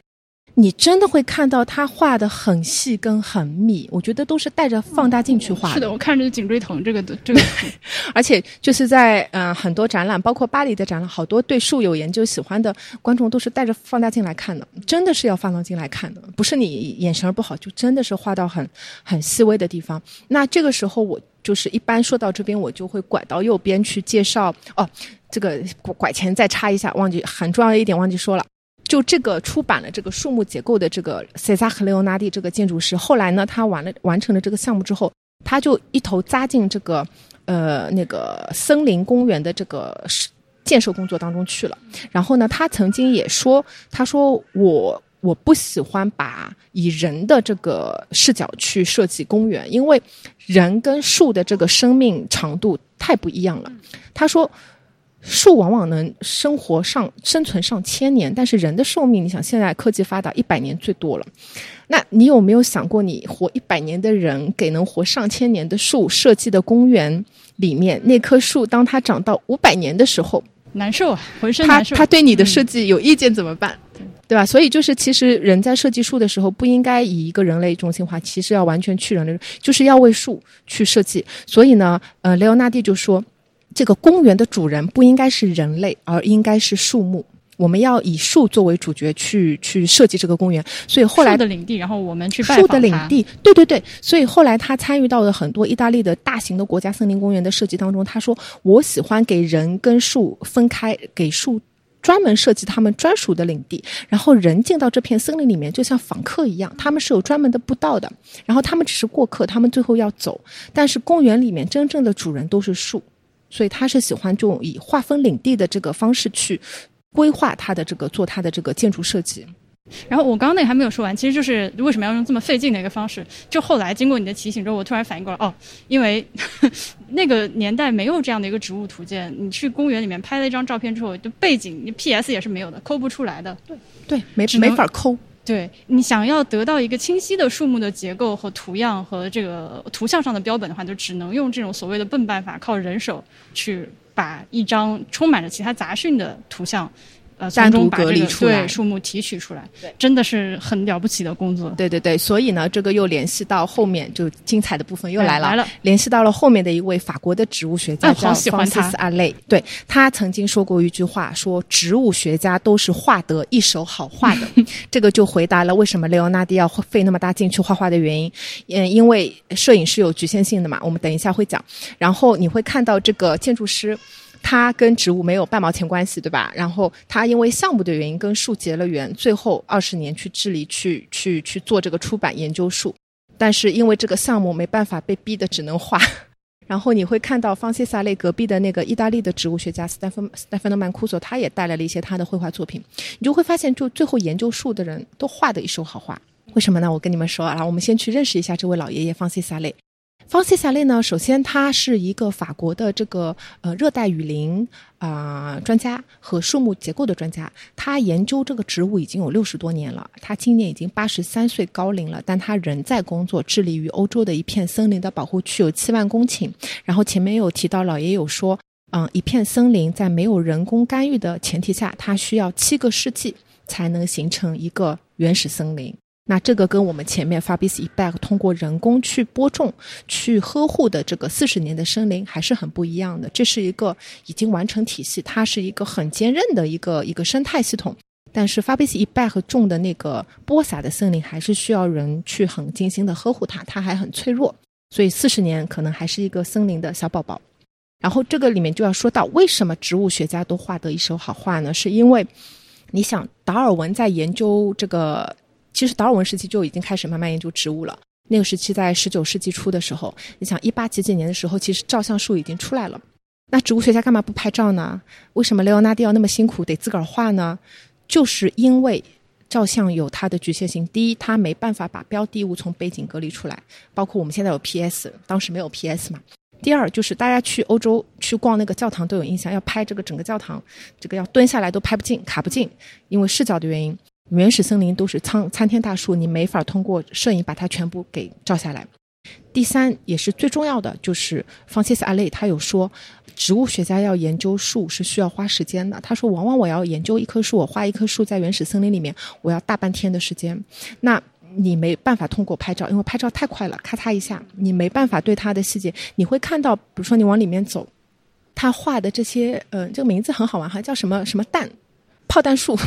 你会看到那天我另外一个朋友说，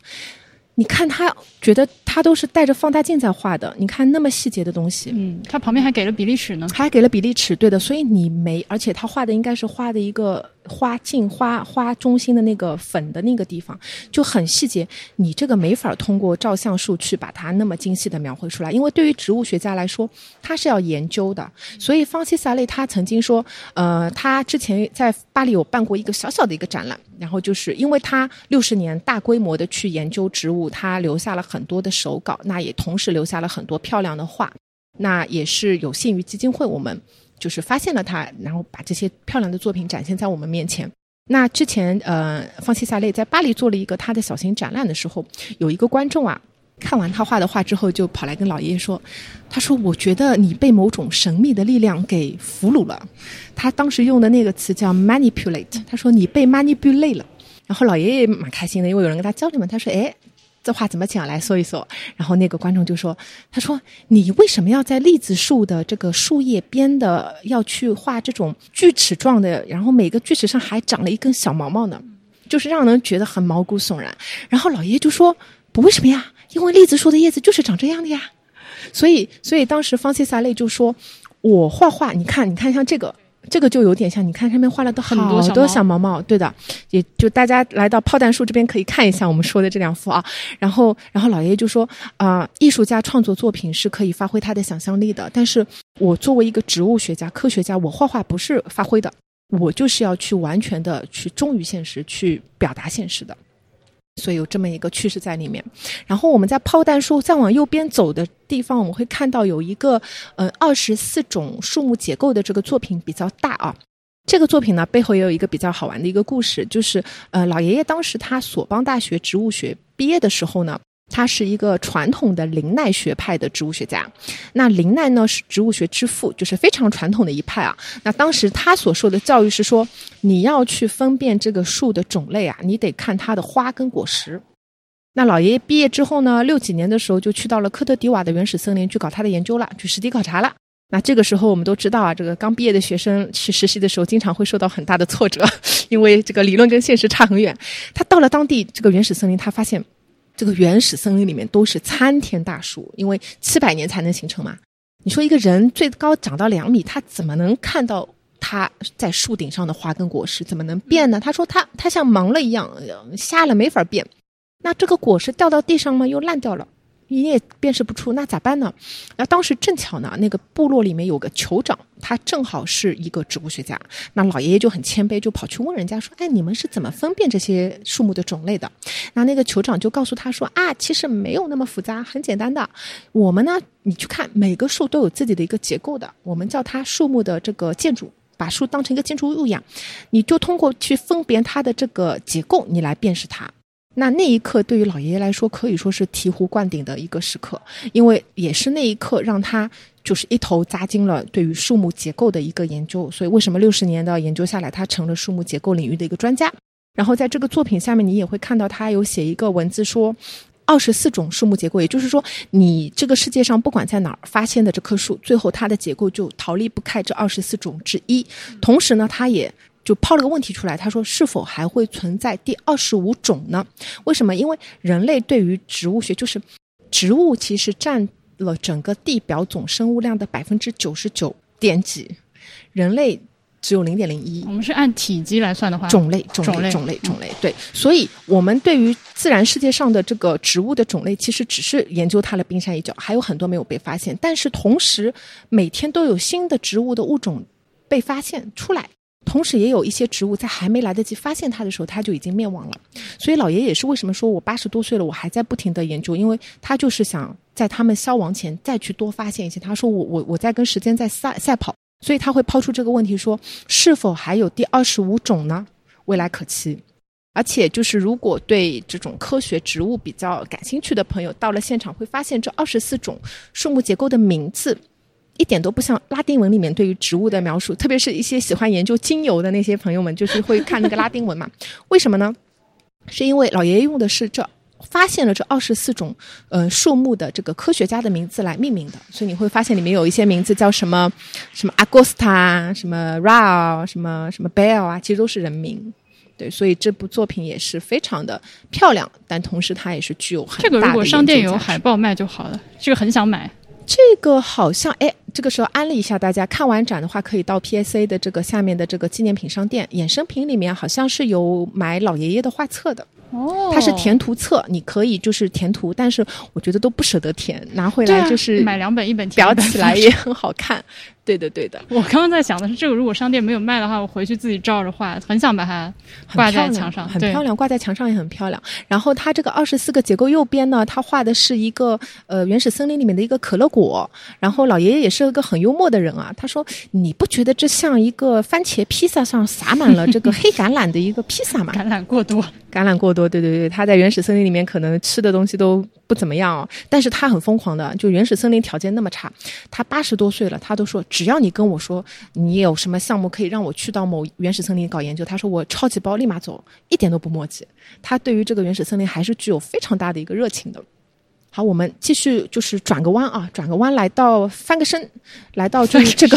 这个整个展览当中会有个展桌的地方。那这个是一个影片跟一些照片，其实展现的是，嗯、老爷爷在他年轻的时候，应该是八十年代的时候，他发明了一个装置，就为了能让他飞天上树研究树。也这个装置非常的儒勒凡尔纳，就是很有有点叫冠层气阀，冠是树冠的冠，楼层的层，气体的气，阀是那个竹筏的筏。其实从名字上面你就可以想象，它就是一个大型的充气式的大平台，巨大。然后呢，它是你们看那个现场有个视频，有一个热气球牵引它，然后呢可以把这个人吊到空中。然后呢，在原始森林的高空上面，树冠上面，然后老爷爷就像指点江山一样的说：“哎，今天礼拜一我要研究这棵树，明天礼拜二我要研究那棵树。”然后这个大的超轻的平台就能落在那个树冠上。你能想象一下，因为原始森林的树都长得很结实，七百年的这个洗礼了，这个冠层气阀这个大平台落在树冠上，就好比是一张纸巾落在一片海绵上面。所以它是很稳，它可以固定，它可以固定在这个这个树树冠上面。然后呢，气球就飘走了。然后呢，老爷爷就在这个大平台上去扎自己的帐篷。你们会看到左边有个照片，很写意啊。然后呢，他跟他的一些研究鸟类的、啊、研究植物的一些科学家朋友就可以在上面做研究工作。他甚至两三天才下来一次也可以，反正都是原始森林嘛，带足够干粮跟水就可以了。而且老爷爷曾经也说，他说。其实你进到原始森林，很多人会觉得哦，像印第安琼斯一样，可能嗯，森林很茂密啊，有很多灌木啊，你要扒着才能走、披荆斩棘往前走。对，但其实不是。他说，你想，原始森林要七百年才能形成，那你说这棵树长了七百年，它得长多高啊？一般能长到七八十米高。那你说它树长得那么高，然后这个树冠一展开，你不把上面的太阳都给拿掉了，那你说下面的小灌木还有见天日的之时吗？完全没有。所以原始森林因为这个自然界的优胜劣汰，完全不给小灌木生存的空间的可能。所以原始森林的地底下是非常的空旷的。他说：“他说很空旷，像足球场一样。一些大神聚集在一起形成那个森林。对，小咖你没有对没有机会长嘛。所以就这一点也很有意思。而且呢，老爷爷也说，就是其实你进入原始森林最好的去保护它的方式，不是通过地面，而是通过树顶、树冠。所以他喜欢从树冠上进入原始森林，也是保护它的一个方式。”另外一个原因呢，就老爷子有说，他说，嗯，就是他三四岁的时候，那个时候正好是二战的时候，德军入侵法国的时候，他们全家是逃离巴黎，去到了一个森林里面去避难。然后他说，那片森林也是给了他们家全家，包括他的邻居一个庇护场所，同时也提供给他们一些果实，让他们可以果腹。所以他对森林感情也很深。而且呢，他说他小时候经常爬树，他说他非常喜欢在树冠上去观察这个世界的那种感觉。他说：“可能也是之后对我产生影响，想要成为一个研究植物跟树冠上去研究植物的这样一个科学家，是受到童年的这个爬树经历的这个启发。对，所以，嗯，这个是老爷爷的疯狂的一个。”嗯，产物一个想象力的产物叫冠层气法。然后我们再往前面走一点，会看到，嗯，下面有几几幅作品叫《夏利次怀》，对，日本怀张子松和次怀，二零一九年五五个作品，五个作品。其实这五个作品是，嗯，老爷爷在一九年巴黎书展的时候是去到基金会的花园里面画的。其实基金会在法国的这个。呃，那个展览中心的地方也是一栋很漂亮的建筑，是由那个法国著名建筑师香努埃的设计的。然后它周边有个非常漂亮的一个大花园。然后这几个作品都是老爷爷在花园里面画的，而且他就一个写生布，擦擦擦画好，啪一撕，然后你一裱就哇，好漂亮的作品。而且植物学家画的画，他有一种恰到好处的抽象能力。对，就他又写实，但是他又非常准确的把这个事实通过他的这个科学的训练。恰到好处的，就没有过度抽象。对对，反正就是你看到他的作品就是好漂亮，所以我每次走到这边，我都说：“哎呦，真的要谢谢基金会这种跨领域、跨学科的这种眼光，让他去发现像方西萨雷这样的科学家，然后把他因为科学研究当中的随手一笔，最后呈现出来的都是很漂亮的艺术品。我特别喜欢这个日本怀，画的很漂亮。然后我们再往左边走，然后我要说到我们往左边看。”左边呢，我们可以坐一会儿，休息一会儿。就是有一个影片，有一个影片。对，这个呢是呃，大家有看过那个呃《帝企鹅日记》嘛？就是这个大家都很喜欢。哇，那我真的看到哭泣。《帝企鹅日记》的导演 Luc s h a g e 然后这部影片叫做《曾经有座森林》，从前有座森林，也是 Luc s h a e 他来拍的。那他就是以这个方切萨雷，嗯，这个植物学家作为这个人物，第一人称来叙事，然后主要是讲这个原始森林的惊人的这个修复能力。嗯，这个影片非常的好看。大家如果有这个腾讯的会员的话，呵 呵腾讯会员上也有这个影片。但是呢，呃，如果在上海的朋友的话，也可以在八月十三号通过我们树树的小程序啊，去预约我们有一个放映活动。在八月十三号，在 PSA 的三楼的这个呃那个大厅，我们也会去在电影的剧目上去放映这个影片。我是已经在网上看过这个片子，就已经觉得很漂亮。八月十三号，我也肯定要到现场去看。然后你就会在这个影片里面去看到很多，嗯，方西萨雷老爷爷对于这个原始森林的一些解读，包括一些呃树木植物能够在地球上生生存这个上亿万年的这个这个他的这个智慧，呃，然后他你看我们现在看到的这个这个景色，其实就是说，呃，愚蠢的大象小姐。怎么可以说小香愚蠢呢？啊，等一下，人设人设，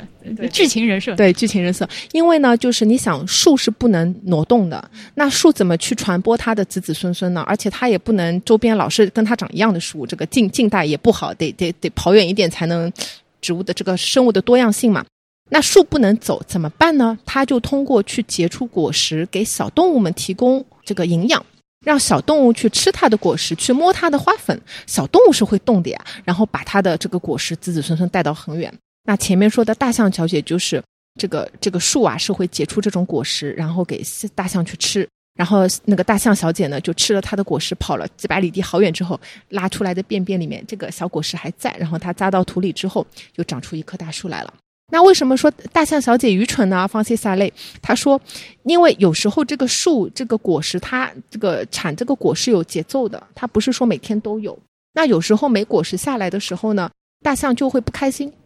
不开心的直接举动。就之前不是云南那批逃失的象群嘛，这个危害力这个威慑力也蛮厉害。他就会去冲撞那棵树，去顶它。你想，这个象的力道多，我要吃。对，然后就会对树产生一定的一个伤害嘛。所以方西萨类说：“哎呀，这个跟跟植物比起来，动物简直是太愚蠢了。”然后这部影片还有一个我推荐，就是如果你家里有小朋友的话，也可以带去看，因为它里面基本上没有对话，它都是通过图像去介绍。而且那个 Luke s h a g e 那个《帝企鹅日记》的导演，他很擅长用那种。很漂亮的动画效果跟实景结合，我们会看到它这个就是展现的，就是原始森林里面的一个自然的一个一个一个一个微循环嘛，就有的动物死，有的树木死，但是会有新的生命在孕育出来。它会用一一种比较动画的一个方式去把它嗯表达出来。这片子非常的治愈，很治愈，很漂亮。然后在这部影片里面，嗯，老爷爷也说了，就是。嗯，你不要小看那个，就是一个有一个有一个大乔木是非洲特有的，叫独子山榄。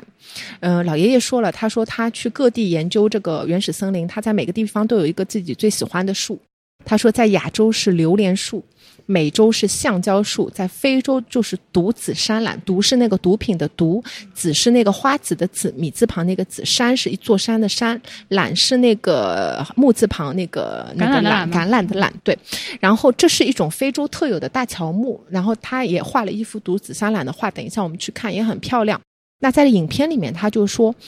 你不要小看一颗毒子山榄小小的种子。因为它是有可能长成一棵七十米的参天大树，同时它是能存活上千年的，所以你会看到老爷爷其实也是一个非常谦卑的人。他曾经，呃，你想他当时在他毕业就是投身植物学这个领域的时候，其实植物学是在生态学里面非常不被待见跟冷僻的一个被边缘化的学科。那他在这个学科里面也默默坚守了六十多年，就等于说外面也跟我没有关系，我就做我的研究。而且他也曾经说，我就是喜欢画树，因为树是足够足够低调的，所以他是一个很谦卑的一个一个科学家。那一直到最近十几年，因为植物学领域的一些非常前沿的一些研究发现，一下子把这个领域给炒热了。所以方西萨类在法国可以说是红了一把，成了一个家喻户晓的一个科学家。但同时呢，他也是保留自己一个低调的一个学者的研究的一个谦卑的一个习惯。他现在你想八十三岁了，还在致力于这个欧洲的一片七万公顷的森林保护区的一个保护。他是希望可以在七百年后那片森林可以形成一个原始森林。所以我会说，老爷爷真的是在做一件就为子孙积德积福的事情。你想，那可是七百年之后。所以这个影片非常好看，我非常建议大家可以去看一下这部影片，然后也了解一下。对，能在放映厅里面看是更好的，因为它真的一片绿色在你面前展开，很舒心的一个片子。很治愈的哦。看到绿色好漂亮。我前两天那个不是家里小区刮台风嘛，然后我我们家门前就是好多树嘛，然后刮下来好多折枝嘛，还好树没倒。然后我就遛狗的时候，我就想，哎，这树还蛮好看的。然后看那个亚诺妈咪的画看多了，这好像他们画的画。然后我就挑了两个剪的嘛，我没折啊，剪了。然后回到家里花瓶一插，哇，好漂亮，很漂亮。对，然后这个就是他画的这个马乌比，就是独子山榄，就他在非洲最喜欢的一个大乔木。不要小看它，它的种子可以长到上千年的啊。然后我们再往左边走，一直走到嗯墙。拐角的一个地方会看到有一个嗯作品叫做那个呃原始森林是呃那个方西萨雷，他应该是在七八十年代的时候去到法属圭亚那。嗯的一个原始森林里面画的这幅画，它高高长长的，你会看到它底下跟边上都有一些很严苛的一个比例啊，科学家画的。他其实画的就是圭亚那的原始森林，而且在这个作品里面呢，他说我是严格按照这个原始森林里面树木的不同的这个长的这个高的这个比例去画的，就还原真实比例。所以你能够想象说这个原始森林里面的这个物种的丰富性，同时老爷爷还说我在里面还藏了一个小人。我一般会在这里会说，哎，你们猜猜那个小人在哪里？你仔细看的话，会看到右下角有一个小人，然后他像进入森林，然后在左边还会看到一个小动物。所以你看那个小人的那个比例，你就会发现，哇，这个真的是在原始森林里面，人是多么的渺小。也就为什么我们说，在植植物在树面前，人类真的是蚂蚁，树是大象。你想，植物占领地表总生物量百分之九十九，而且它们是生存在地球上生存了三点八五亿年。最早的森林化石是在美国哪个州的哪个森林里面发现的？那个化石是三点八五亿年前。人类在地球上的历史只有三十万年。这个小人儿，其实大家可以仔细的去看，就是动物和树有它自己的一个方向。呃，是，而且是沿着数字时间线，对，你会觉得它从左向右是有一个时间线的，或者说是有个方向感的吧？因为它这个其实是一个距离，从零到三十米。呃呃，这里他画的应该这是南美的森林是吧？法属圭亚那，法属圭亚那。那你看，那他画的应该是个南美模。从人，但是人是逆着这个时间线从右边进来，而且手里还拿着一杆猎枪的。反正，哎，他这个态度也非常明确了，在这幅画里面。好的，我们刚刚这么半天，一直其实是在这个方西萨列的这个展区里面在溜达，现在要离开方西萨列。对，然后我们去方西萨列的对面，他的隔壁邻居看到的是来自于意大利的这个植物学家，叫 Stefano Mancuso。那他呢是嗯植物神经生物学领域的一个先驱。叫那个嗯，plant 呃 neurobiology 这个学科也是最近很热门的。那同时呢，他也是最早在国际科学界去提出植物智能 plant intelligence 这个概念的一个植物学家。那他呢，一直是深信说，他说我对于智能的这个定义啊，就是你有解决生存问题的能力。就你能通过找到解决方案去让自己生存活着活着久嘛？他说，如果以这个衡量标准来判定的话，他说，植物在地球上活了三点八五亿年，嗯，恐龙也活了上亿年，好像那个数字我记得准的话，那植物是很完全有可能，就是通过它的证明，它在地球上活了那么久，它还能到现在屹立不倒不被灭绝，它有它的智慧存在，可能会比我们人类活得更长久，不知道。那同时呢，Stefano Mancuso 也做了很多大量的一个研究，去证明说植物是有解决生存问题的能力的，也就是我们说的智能。比如说，我举一个例子，我们在他的作品当中的当中会看到有一棵顶上会看到一棵红红的这个橡树，他画的这个橡树。叶子是红色的，那嗯，Stefano Mancuso 他有说，他说叶子如果这个植物啊，它的叶子是绿色的，它要改变它颜色的这个着色的话，它得去消耗它大量的能量。植物通过光合作用获得能量嘛，但是它为什么要去通过消费，就消耗大量的能量来做这件事情呢？背后肯定是有一个优胜劣汰的这样一个自然界的一个原因的，为什么呢？他就是想给到去啃食它的这个害虫一个非常强烈的信号，说：你看我的叶子是红色的，我是非常具有生命力的。这个道理呢，跟我们在非洲大草原看到那个瞪羚羊、看到大狮子的第一反应不是跑，而是瞪很高，是同一个道理。就是邓羚羊就是想告诉嗯、狮子说，我的腿是很有很大的矫健的力道的，你你的你的嘴会被我踢歪的，你不要来不要来吃我。对对对，一样的一个道理一。种示威。对，所以这个也就是为什么，嗯、加拿大的那个国树枫叶树会在秋天长得非常的红艳漂亮的原因，因为枫叶树是非常容易受到蚜虫啃食的。嗯，甜嘛，对对对，所以就是这样的一个原因。Stefano Mancuso 还做了另外的很多不同的实验啊、比如说我们呃大家小时候都有玩过那个含羞草嘛，就是你去搓它，它叶子会收拢，搓它叶子会收拢。好，那 Stefano Mancuso 做了另一个实验，就是他在一个固定的时间内不停的搓含羞草，他发现当你搓到一定的频率跟次数的时候，含羞草是不会去紧收它的叶子的。为什么？一样的原因，因为植物是没有肌肉的，你有肌肉你才能做那个动作嘛。所以对于含羞草来说，它要去摆动叶子去做这个动作，它一样的跟改变着色一样，它要消耗大量的能量。那你说你不停的搓它，它知道哦，你要害我，我要保护保护。你搓了它四五十遍、四五百遍之后，它发现你丫骗我，它干嘛还在你身上浪费时间呢？所以它这个时候就不会收叶子了，它不在你身上浪费时间了，而且它能记住你不停的骚扰它，碰它它就不收了，它能记你四十天。我觉得这个完全是比这个人类的记忆还要久的。我觉得过了四十天，我还能讲这个展览吗？是打一个大问号的。所以这个就是含羞草聪明的地方，它的记忆力。另外，我们看左边这个视频，正好放到嘛，它其实就是让植物的根系走迷宫。前面我们有说嘛，对于植物来说，它的根系就是它的一个触角，它的大脑，它根系的这个对于外界的环境的一个呃敏感力是非常强大的。然后科学家在这个迷宫的底下的，应该是在右下角还是左下角，他发了那个氮，氮是植物非常喜欢的一个营养。氮磷钾，对 然后金克拉的广告词，对不起，然后呢，他就在里面做了一个迷宫，他就看植物，他说你要去研究它的智慧，不是说它做成了什么，而是看它的错误率。他就想看这个根走错方向有几次，最后他发现植物的根系能够精准到一次不错，最后到达目的地，而且以最快、最快、最简洁的一个方式。他说这个迷宫是难倒了百分之七十的德国的植物学家的，就好多人都走不出来，但是植物做出来了。而且他还做了一个实验，很好玩，就是我们知道那种藤茎类的植物，就是会像爬山虎一样的嘛，它是需要借助一个枝去攀上去长的嘛。然后他做了一个实验，就是在嗯、呃就是二十一号他有一个讲座的时候，那那个讲座我听很好玩。啊，那天我也来了。对对对，嗯你记得那个画面吗？就是他做那个实验，然后那个我好感动，我都快哭了。那个视频，那个那个植物的藤，就是他通过不停的甩甩，但是都是慢镜头，我们是延时播放嘛，他就通过他不停的去探知周边甩，然后他能感知到这个木棒在他右边离他十公分远，然后他就通过不停的甩甩甩，最后叭搭上去。他那个甩的动作非常像牛仔挥那个套马的那个绳子，对，你就觉得他是在努力的摇晃自己的身体，要把自己一次一次的向外甩，然后最后终于有一次非常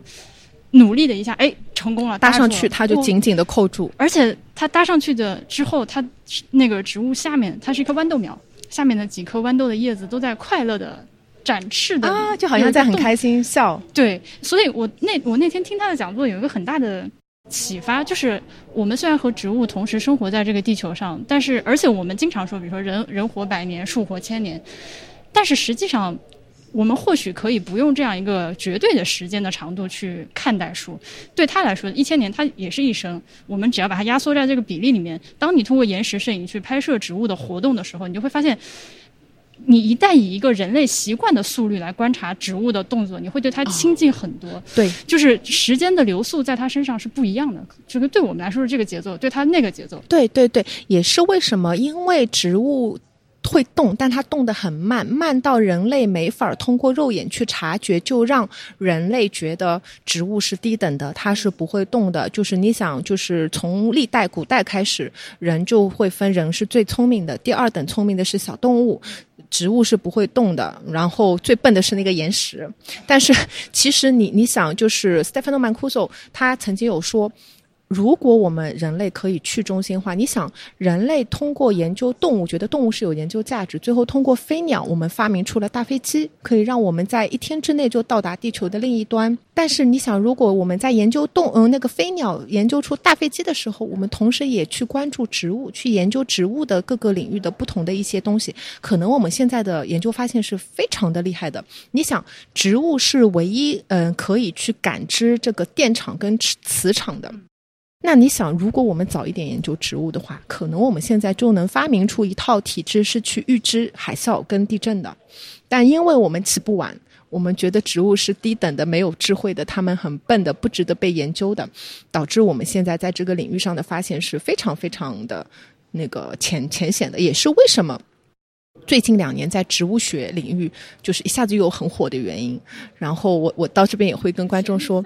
对啊，我说家里有小朋友考大学的话，我说可以往那个方向走一走，这个是未来的趋势。因为如果大家对植物学这个领域感兴趣的话，我会推荐大家那个 Stefano Mancuso 写的两本书，一个叫《植物智能》，另一个叫《失敬了植物先生》。嗯，是呃中文版，这这两本书是他的两个代表作，也被翻译成全球各个语言。中文版是由那个读库老六出版的。我顺便说一句，找读库的朋友要了呃六本书，就是这三本，呃这两本书各要了三本。我们这 就我们这期节目呃评论区抽奖吧。呃，那个这两本书真的不管大家抽不抽得到，我推荐大家都去买来读。抽抽得到的就就抽到了，抽不到的就买来读一下。去某某宝上找一找旗舰店啊，有的。然后这两本书也是非常浅显易懂，就是如果我觉得初中生就可以看，一点都不难。它以最简单和最动人的讲故事的方式去带领你进入到植物的世界，去跟你分享。他会告诉你，植物也是有啊那个五感的，然后植物只是他们的。因为要在地球上生活上亿年，它最后发展出让自己生存的一个唯一的策略，就是长成一棵树。这怎么说呢？就是你想，动物都是有五脏六肺的，也就是说，一旦你失去了，比如说你失去了身体的一半，或者你的心脏不行了，或者你的胃不行了，你器官衰竭之后，虽然现在医学再怎么发达，你还是很难一个衰竭基本上就对。所以，所以人跟动物是长得是非常集中化的，但是。植物是树是长得非常的模块化的，也就是说，举一个例子，就我们经常台风过后或者，呃，小区里面就是会说啊，这个树被吹歪了，然后挡到我家阳台的采光了，然后小区物业经理说啊，行，我们来解决，然后就把那棵歪的树扶植之后。擦出来的叶子可能啪砍了，但你看那棵树死了嘛？它可能被砍掉的是它身上的三分之一的部分，但是只要它的下面的根系生命力足够强，它第二年春天照样开枝花呀。那这个就是因为树不能动，导致它对于周边的威胁，嗯，它没有办法去做一个快速的反抗，所以它只能通过让自己演化进化出这种模块化的形式。第一，它生命力很强，你砍掉它三分之一，它死不掉；第二就是。它的根系是具有巨大的感知力，它可以感知到未来的一段时间内雨水会怎么样，感知电场、感知磁场，通包括通过跟周边的树达成结盟，大家共同吸取养分，这些都是树木的一个智慧。而且它是可以去做到说，打一个比方，就是树的大脑就是它的根系嘛，然后叶子是通过光合作用，然后会去就是把水蒸气往外面散嘛，因为它只是吸取一部分。那根系会感知到说，未来的几个月可能会来大旱，水会很少，它就通过它的根系，你想树长气势那么高，快速的去通知到树顶上的叶子说，这两天你气孔不要开太大，这个水蒸发的慢一点，我们要储存能量，我们要生存，它是做到这样的一个信息传达。所以 Stefano Mancuso 在那天讲座里面，他有放一个影片，你有印象吗？就是他通过在树的这个根茎里面去注射这种会发光的液体，那个我也好感动啊，那个视频，对的。哎，你来讲，你来讲。然后那个，他就把发光，就像我们做那个什么什么 CT 一样，就是荧光的那个发，就打到这个树的这个根茎里面。然后它，而且那个那个那个那个染料是会对这个。电场是有反应的，因为树之间那个 Stefano Mancuso 他是先通过电电来交流，最后才是化学物质。他说先是 electricity，然后再是 chemistry，所以它那个荧光物质会对电的能量的一些是有反应。所以你会看到这个树的这个经脉里面，这个荧荧光在不停的在移动，在闪，就像你看那个科幻片人的神经元一样，你就会看到这个树它在里面的这个这个。大量的这个信息的在传达，那所以这个其实就是直接刺激到我有刚刚那个想法的一个点，就是因为它特别像人类的那个神经元的这个传导，而且当时他放的那个视频，他特地在讲座里面提示没有倍速的，就是元素播放。它的那个植物的神经传导的元素播放大概是就是非常慢的，你能看到那个光点一点一点的顺着它的那个跟进往前往前流动，然后传达到下一个节点。哇、所以时间对他们来说就是这样一个速度在流逝的。对。大家如果对这个画面很好奇的话，也可以去那个一条的小程序上，它应该是做完直播能看回看那个录播，去看七月二十号还是二十一号，Stefano Mancuso 的那个。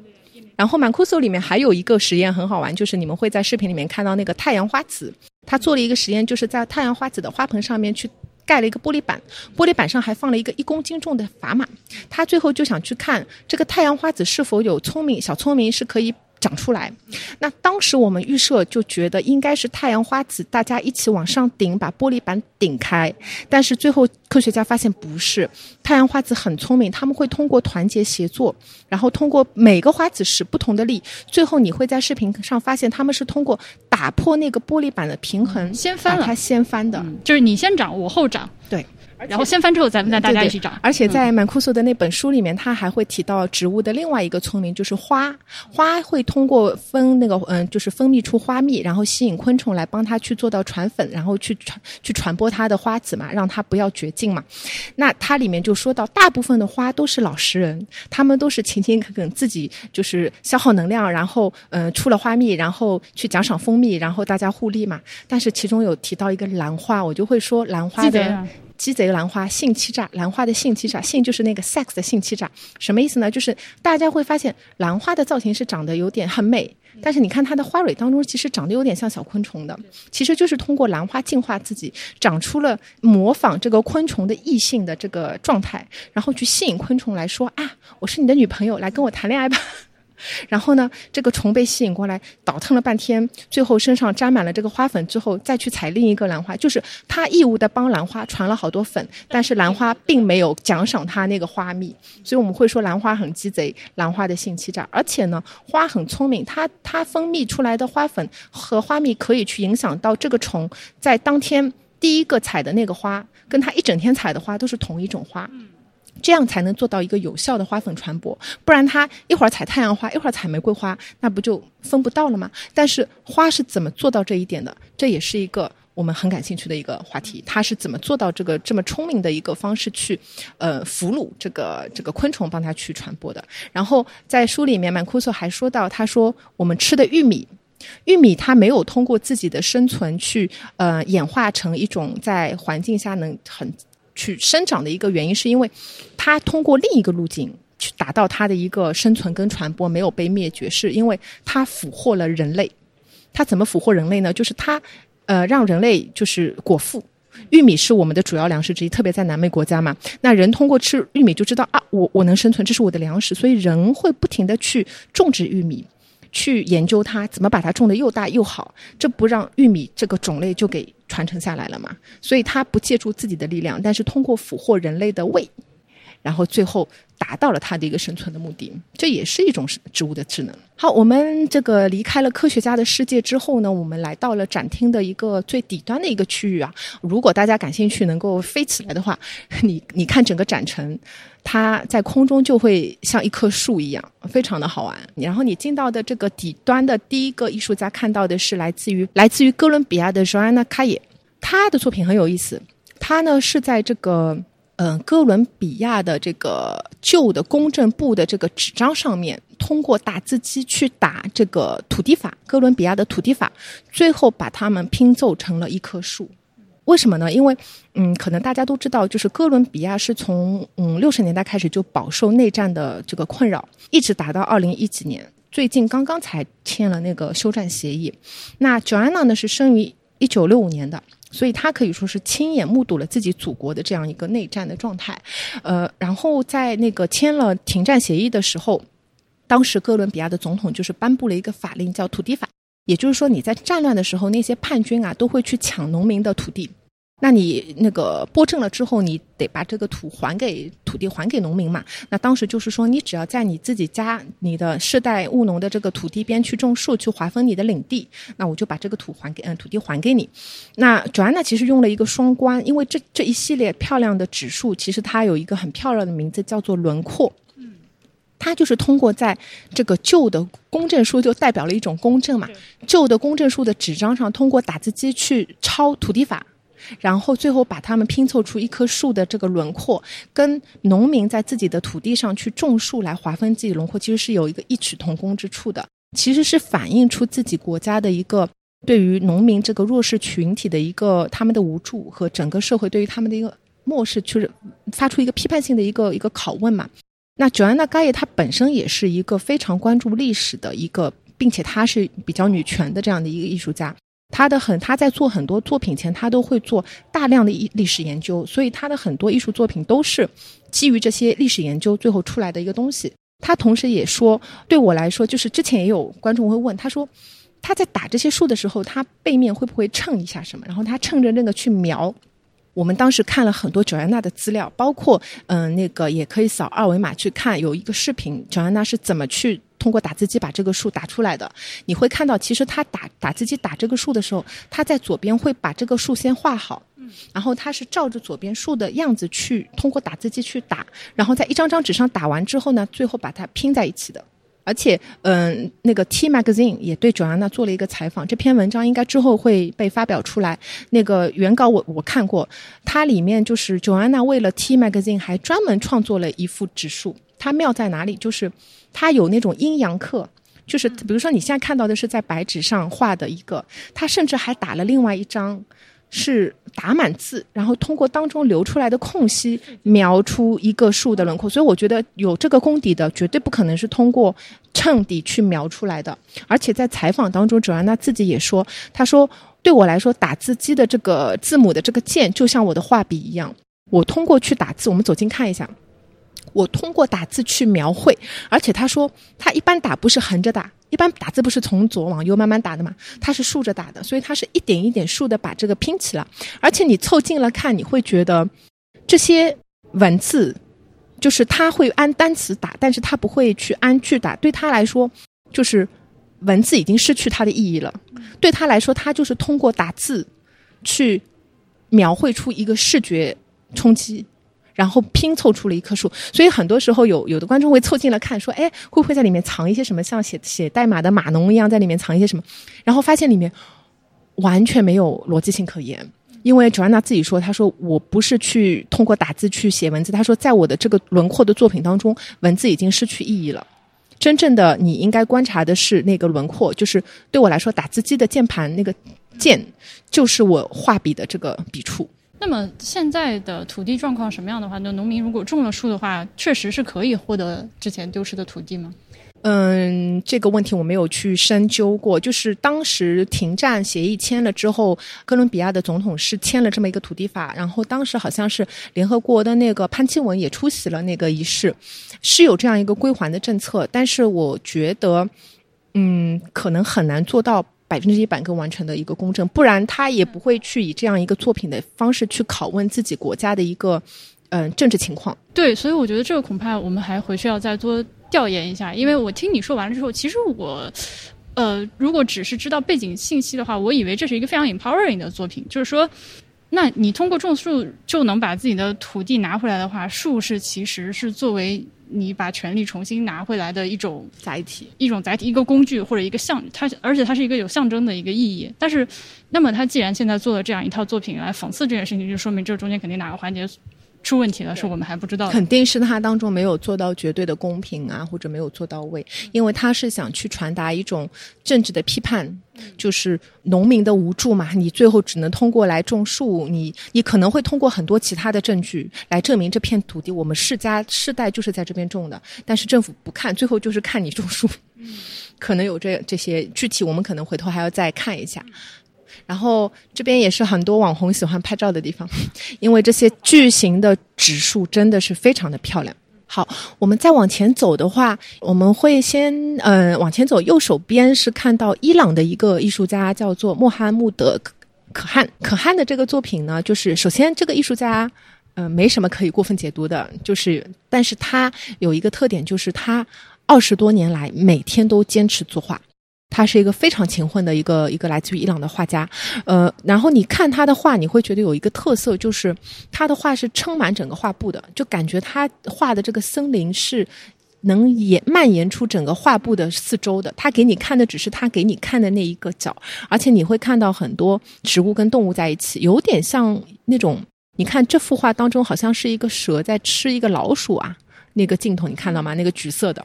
嗯，因为伊朗好像他们本身的这个语言里面就是富有很多这种神话传说跟寓言的这个意味在里面。这个也是另外一个观众跟我说，就是伊朗的语言。所以对于他们当地的文化来说，就是这种神话传说、传统的这个神话故事、呃寓言故事，都是对他们有很强的一个影响力的，在语言方面。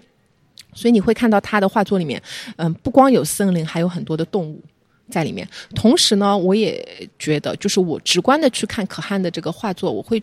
体会到一种温暖。就第一，他用的这个颜色是非常鲜艳的，就是给你感觉就是看得很开心。然后第二就是他画的这个树成林的，特别是最左边这幅，你会看到他描绘的这个树叶的轮廓，这种有点像这种毛毛的感觉，就是很温暖，让你会觉得很多。集体在一起的感觉，他的画也是很希望商店有卖海报复制品可以买回去的那种，真的很好看。他好像没有哎，因为就这这次你会衍生品会让大家有点小小失望。基本上就是这个 Santito Pereira，就他也是一位来自于巴西的一个版画家，他的这个画的都是凤梨科的植物嘛，他的作品里面有一些衍生物。嗯，可能咖位比较小嘛，基本上咖位比较大的艺术家都不太希希望自己的作品出现在衍生品上面，因为会觉得这就不纯粹，就可能会更商业化一点。哎，但是我想买呀，我也想买呀，我 我甚至之前都说，哎呀，方西斯阿雷老爷爷的那个日本怀如果有衍生品，我说多贵我都买，那个太漂亮了，但是可惜没有。然后，嗯，在可汗左边我们会看到另外一个摄影师艺术家，我们会看到其实此次数展参展的艺术家他的背景是非常不一样的。我们会看到有当代艺术家，有有有画画的，也有那个呃哲学家，也有这次那个 Emmanuel Cocha，我们的这个展展览的顾问是一个法国的哲学家。我们策展人有人类学家 Bruce Achber，然后我们还有植物学家，来自于法国跟意大利呃那个意大利对。然后我们到后面还会看到建筑师，然后等一下要说的是雕雕嗯雕塑家，嗯包括用打字机来画画的这个 Joanna，还有来自于这个伊朗，就可以说来自于五湖四海，就不光是欧洲的，也有南嗯嗯南美洲很多是因为本身就是一个雨林很 很很丰富的一个一个地区嘛，所以我们这次呃南美的艺术家会比较多，那也有伊朗，等一下我们还会看到印度，所以就是我前面说基金会。提供的这样一个平台，就是它非常鼓励这种跨跨领域、跨地域、多元化的这种这种精神跟概念在里面，所以我们会看到非常来自于不同的不同的地方的人发出的不同的声音、不同的色彩。所以这个摄影师卡西欧呢？他是来自于巴西，他原来是一个摄影记者，然后呢，嗯，他就是因为很喜欢拍照嘛，他自己发明出了一种，就是通过单色摄影技术之后，对这个图片应该是进行了一些二次处理。但我们觉得应该不是局限于那么简单的 PS，然后呢，它主要是去拍的视角就是对准了那个巴西的这个原始森林的这种神秘感，就它是受到那个十九世纪当时西方的冒险家初次进入到巴西的亚马逊原始森林的时候的那种神秘感跟那种就是森林的那种神秘，这就感觉成功的传达到了在这几幅作品对对对对对，那种感觉。然后呢，他又通过单色摄影，然后把当中一层的颜色抽出来。然后通过它的一个后期的一个加工，让你这个作品会有那种粗颗粒感。所以树树的这次的海报，其实用的那个 visual 就是左上的那个那个原始森林的那个那个作品。我自己是非常喜欢左下的那个，就是树根的，就那种感觉会让你觉得原始森林好美，但它同时又是很古老，像一个智者跟你讲话的那种感觉一样。对，所以这个是卡西欧作为一个摄影师带来的一个作品，卡西欧也是非常的厉害。好，我们转个身，转个身来到这个，我们会看到背面就是整个展览的底部，会有一大片墙上面放了好多农具。那这个呢，其实是由巴西的一位雕塑家 Alfonso Tostes 带来的这个作品。那他原来是学绘画的，后来呢才转转去做搞雕塑的。然后他的雕塑作品大部分都是去研究那个。就是城市跟乡间之间在不断的变化进程当中的那种关系，所以二零一九年树展的时候啊，基金会找到这个阿丰索的时候，就给他了一个命题作文，说我们接下来的展览叫树，你去创作吧。然后阿丰索就在想，哎，我创作思路去哪儿找呢？然后他就把这个这个具象的焦点落在了这个农具上面。为什么呢？因为他觉得人类发明农具，首先这个农具的大部分的树那个结构就是由金属跟树干。组成的，所以农具就是大部分是来源于树树木嘛，对吗？第二呢，是他觉得人类通过用农具去达成生产目的，其实这个农具就有点像人类的延伸的骨骼，因为手够不到嘛，我需要一个工具才能做嘛，所以他会去乡间，而且这些都是捡来的，捡来的那些农村里面没有人要的那些旧农具，然后他把它拿来之后，在上面做雕刻。二次创作创作出来的这些作品，然后他雕刻的这种花纹也会让你有那种原始部落里面这种去模仿人类的人类的骨骼也好，或者人类的这种形，就是又赋予它了一些人的味道在里面。所以我我带了几次的那个观众里面，就是好多观众会看到这些农具的时候就非常惊叹，也会很喜欢。而且好玩的地方是在于，左边这一大墙都是法国的农具。右边那一小墙呢是中国的农具，但是中国的农具不多的主要原因是当时也是通过中国驻巴西的大使馆去帮忙找的，所以当时可能找到的也不是很多。但是你会发现，就是中国、法国虽然都是农业大国，但是两边的这个农具是非常的不一样的。你会发现，法国的农具里面有很多小工具，而且呢，你会发现像这种圆规啊，包括像那个大剪子，其实都是丈量工具。他们有很多这种。丈量的那个概念在农业里面，但是中国的农具呢就很简单直白，就非常的非常的直接，就是那个镰刀是镰刀，然后耙是耙这种，对，所以也是体现出了两国的农业就是发展上不一样的地方，是种的东西不一样，然后这个确实对确实会直接反映在使用的工具上，啊，这个可惜我们不懂啊，如果是做那个。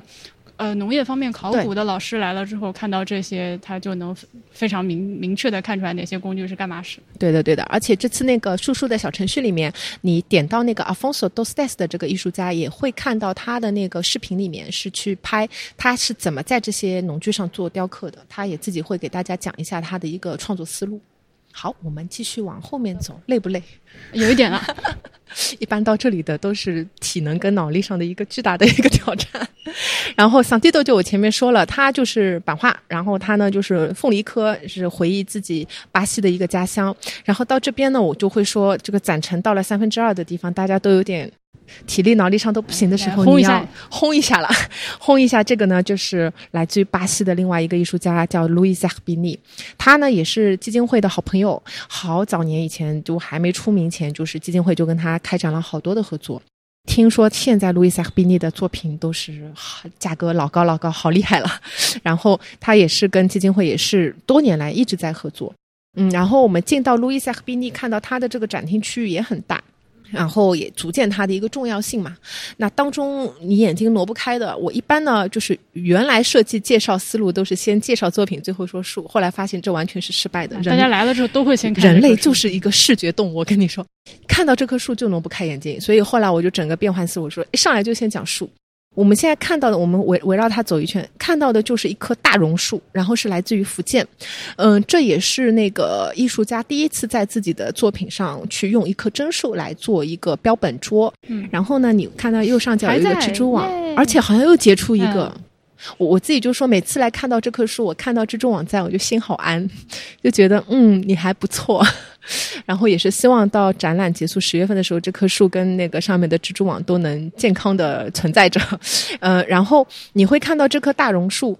周边有一个展桌，然后它是以网格状的形式呈现。然后在这个展桌上呢，又放了很多不同的物件，大部分都是来自于大自然的植物的一些一些东西。是什么原因呢？因为呃，路易斯·赫比尼本身呢，就是对自然对植物很感兴趣，很有感情。然后呢，他早期的工作室边上就是个植物园。他说我没事儿就喜欢去那边遛个圈儿、遛个弯儿，然后呢去那些找找灵感啊，放松放松。所以他很喜欢去植物园，也很喜欢去海滩漫步。所以你会看到这些，我们围绕展桌慢慢走一圈，你会看到它上面放了很多，其实都是他遛弯儿、转圈来，就是看到路上的一些植物和一些贝壳，他捡来的。他自己解释说，有时候我捡这些东西呢，是因为它长得漂亮；有时候呢，是因为它的形状很奇怪；有时候呢，就因为不为什么，我就是想把它捡回家。而且这些东西都是艺术家花了十年的时间，慢慢慢慢捡来的。然后我这个时候又想到，就是那天去看《万物的声音》的时候，有一个艺术家名字我忘了，就是有一幅就是这种长长的、高高的画，里面是艺术家也是十年里面捡来的不同东西，但是它是以网格的形式卡在里面的。哦，那幅作品你有印象吗？记得记得，小小的一幅作品。对对对，然后就介绍到康定斯基的时候，有说到就是抽象里面，就是很多大师，什么蒙德里安，他们用那种就是棋盘格。其实他说网格其实是一种反叙事的方式，就是把因为他说绘画本来就是叙事嘛，他要反叙事把你抽离出来，所以在很多的这种抽象大师的作品里面会看到很多网格。那这个时候，因为当时我还没看这个展览，所以我我介绍在宾利的时候，我会说。按照艺术家他本人的一个解释说，为什么这个展桌是以网格状的形式呈现呢？是因为这个就是他脑海中去给这些世间万物分门别类的一个逻辑方式，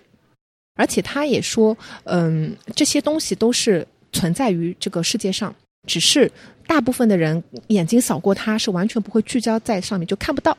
不在大家不落入大家的这个视线的范围内。但是艺术家看到了，而且把它像宝贝一样的捡回来。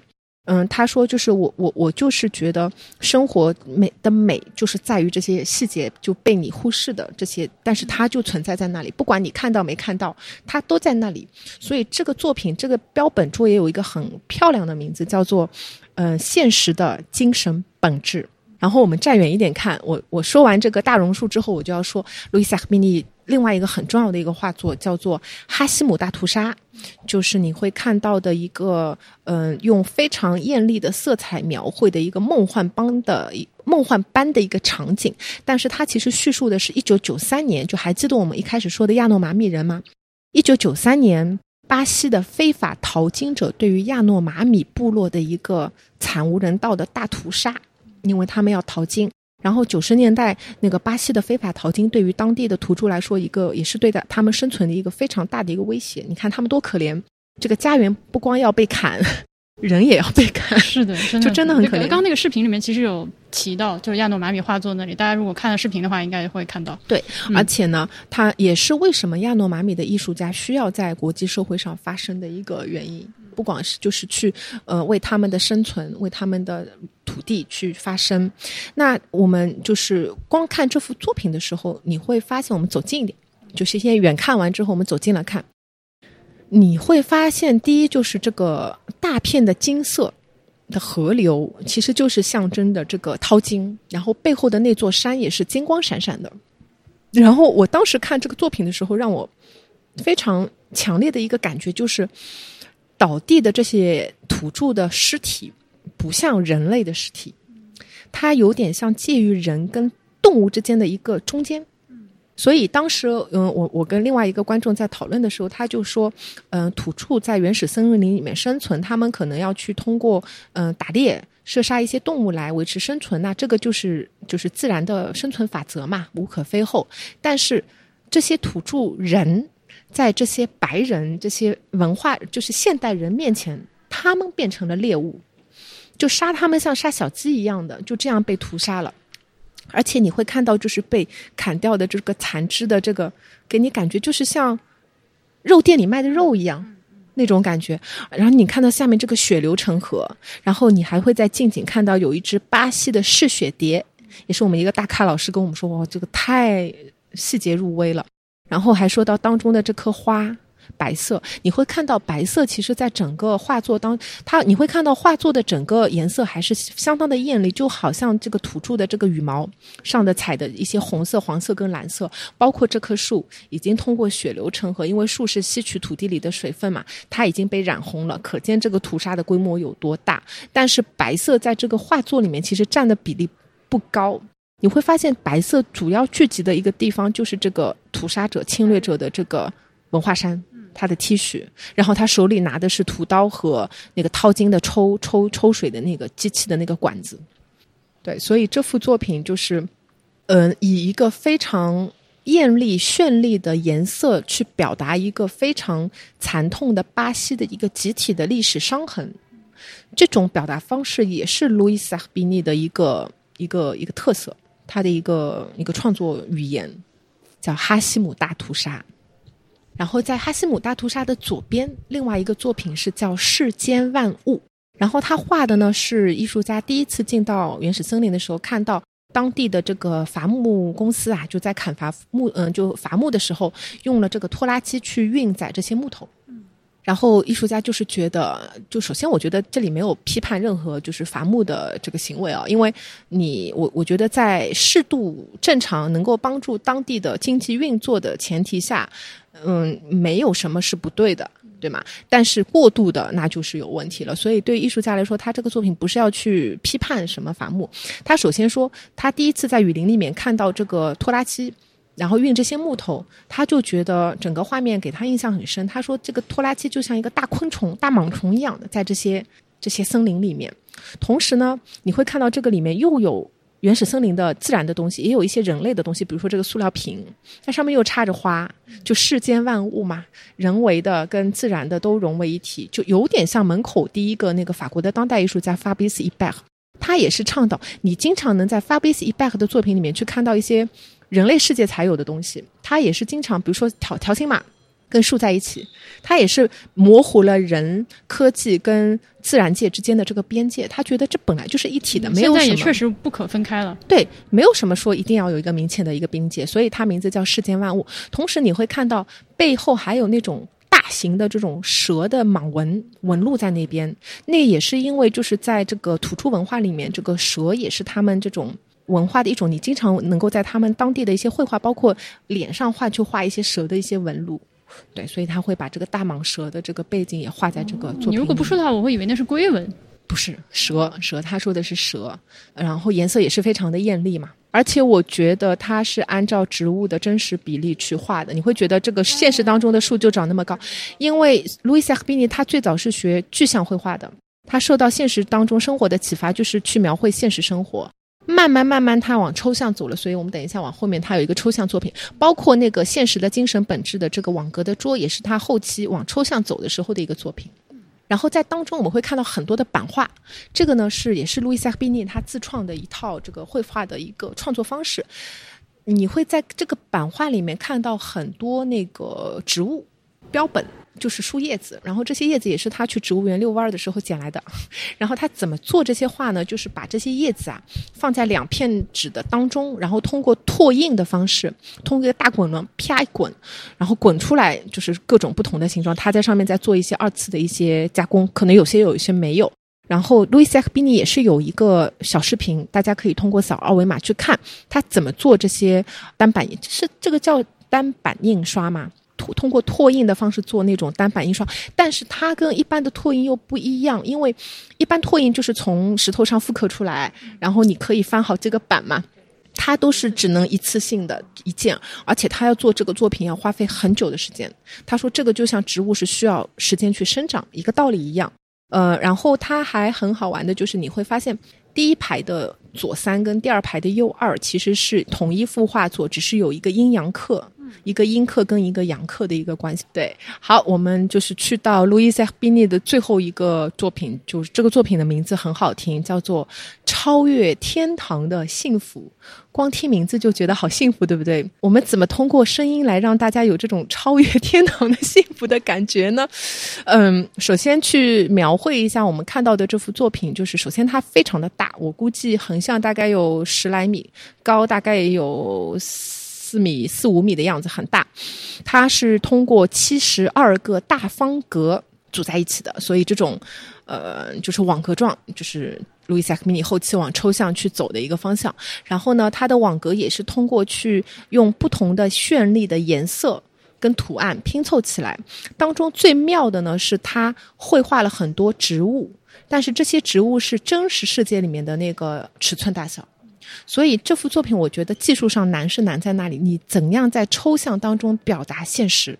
这个是很难。你怎么把它们很美好的融合在一起，看着又不突兀？而且这个作品呢，艺术家本人在采访里面说，他是去到巴西中部的一个地方叫潘塔纳尔潘塔纳那个地方去旅就旅行的时候，受到当地的这个原始森林当中的这个植物的启发。然后被那个就是着了迷了，就很漂亮，然后画的这部作品，所以我相信他这个名字起的叫“超越天堂的幸福”，肯定那次旅行给他带来了非常好的一个一个记忆吧，也让他看到了这个很多的不同的这个原始森林里面的一些植物。那我们嗯告别了路易斯·比尼，然后再往我们整个展厅再往下走呢，我们会来到的一个区域呢是。一个建筑师的世界，这是一个来自于意大利的建筑师，叫 Stefano b o y h i。啊，然后我们前面有看过啊，这个呃艺术家，然后植物学家、科学家，包括一些哲学家参与到人类学家参与到这个展陈当中。那你说这个世界的语言怎么能缺少建筑师呢？建筑的语言也很需要嘛，所以我们就是来到了 Stefano Boihi 的世界。那这个建筑师他跟树也是很有渊源的。他自己在采访当中介绍说，他小时候看那个卡尔维诺的那个《树上的男爵》这本小说。然后就对他产生了非常大的影响。然后他从小就想象就是在树上生活是什么样的。然后后来呢，他成为了建筑师之后，他就在想象我是否能够去建造一栋大楼，把大家都搞到树上去。对对，然后在建筑跟植物学当中去找到一个优美的解决方案。然后呢，这个就最后通过他的一个项目叫做垂直森林给做到了。这个叫 vertical forest。为什么他会想到做垂直森林呢？那大家，我我给大家来解释一下，就是首先，嗯，城市当中会有很多的二氧化碳的排放，包括一些热量的那个热岛效应。那你要去吸收这些二氧化碳跟这些热能的话，你要通过就是森林，你要去通过一些那个嗯去中和做到碳中和和吸收这些二氧化碳跟这些热量。那你就要在城市当中种树。如果一个城市，比如说我这个城市当中的这个空间，我需要三百五十棵树才能去中和掉这些嗯杂质的话，那你想三百五十棵树如果种下来是需要，比如说一千平方米的话，我随便举个例子啊，大家不要纠结我的数学，我数学不好。那你想最后如果整个城市我需要中和这些污染的排放，我可能需要种三十五万棵树，大家想一下这个空间需要多大？城市当中，对，都是寸土寸金的。而且呢，如果你不在城市当中种地，你你也可能会用到周边的这些农业用地、农耕用地。那你不用农耕用地，你再往外退，你就退到城市的边缘以外了。那你也跟那城市的碳中和没啥关系。所以最后也就是说，平面解决不了的问题，建筑师就喜欢把它立起来。所以最后他想到了，就是在建筑上去。播种一片森林，结合那个楼宇跟我们的森林之间，打造了这样一个楼宇生态系统，就是垂直森林。第一个项目是二零一四年的时候，它在米兰落成的。当时的垂直森林是可以容纳嗯两栋住宅楼，然后七百棵树和两万多株植物。然后在采访当中呢，波伊也说，他很高兴的看到，在嗯差不多十年后，第一批种进去的树到现在都生活的很好。而且呢，对他来说，入住他的垂直森林的不光光是人类，他也是去人类中心化的这种角度去思考。他说：“人有三口之家，人有单身汉。”他说：“树也一样的呀，很多树也是群居在一起，树也有单身汉啊。”他说：“所以入住我的垂直森林的不光光是人类居民，还有植物居民。而且他的垂直森林里面的树都很考究，大家不要以为好像是什么某绿地什么园林公司供供做供应的，不是。”它都是跟当地的植物学家一起来研究探讨，然后最后研究出最适合当地的土壤跟气候环境。比如说，植物里面有什么亚热带、亚寒带这种植物嘛？我我不是很懂嘛。他们都是专门精挑细选，然后去找出这些植物是很适合在当地生长。理论上说，比如说他现在做一个高层建筑的话，那么你下面种的。一层、二层种的树和顶层顶层种的树应该是不一样的，会不一样，会不一样。而且在展览现场，大家会在那个嗯最左边看到三个电子水墨屏，里面呢是波伊希的三个 manifesto 宣言，里面有一个就是针对垂直森林的宣言，他就会说垂直森林带来的好处就是不光它可以给整个建筑去降温，而且是一种物理降温，它可以让整个表面的温度以一个自然的方式降低，同时它还能净化空气。而且它还能带来生物的多样性，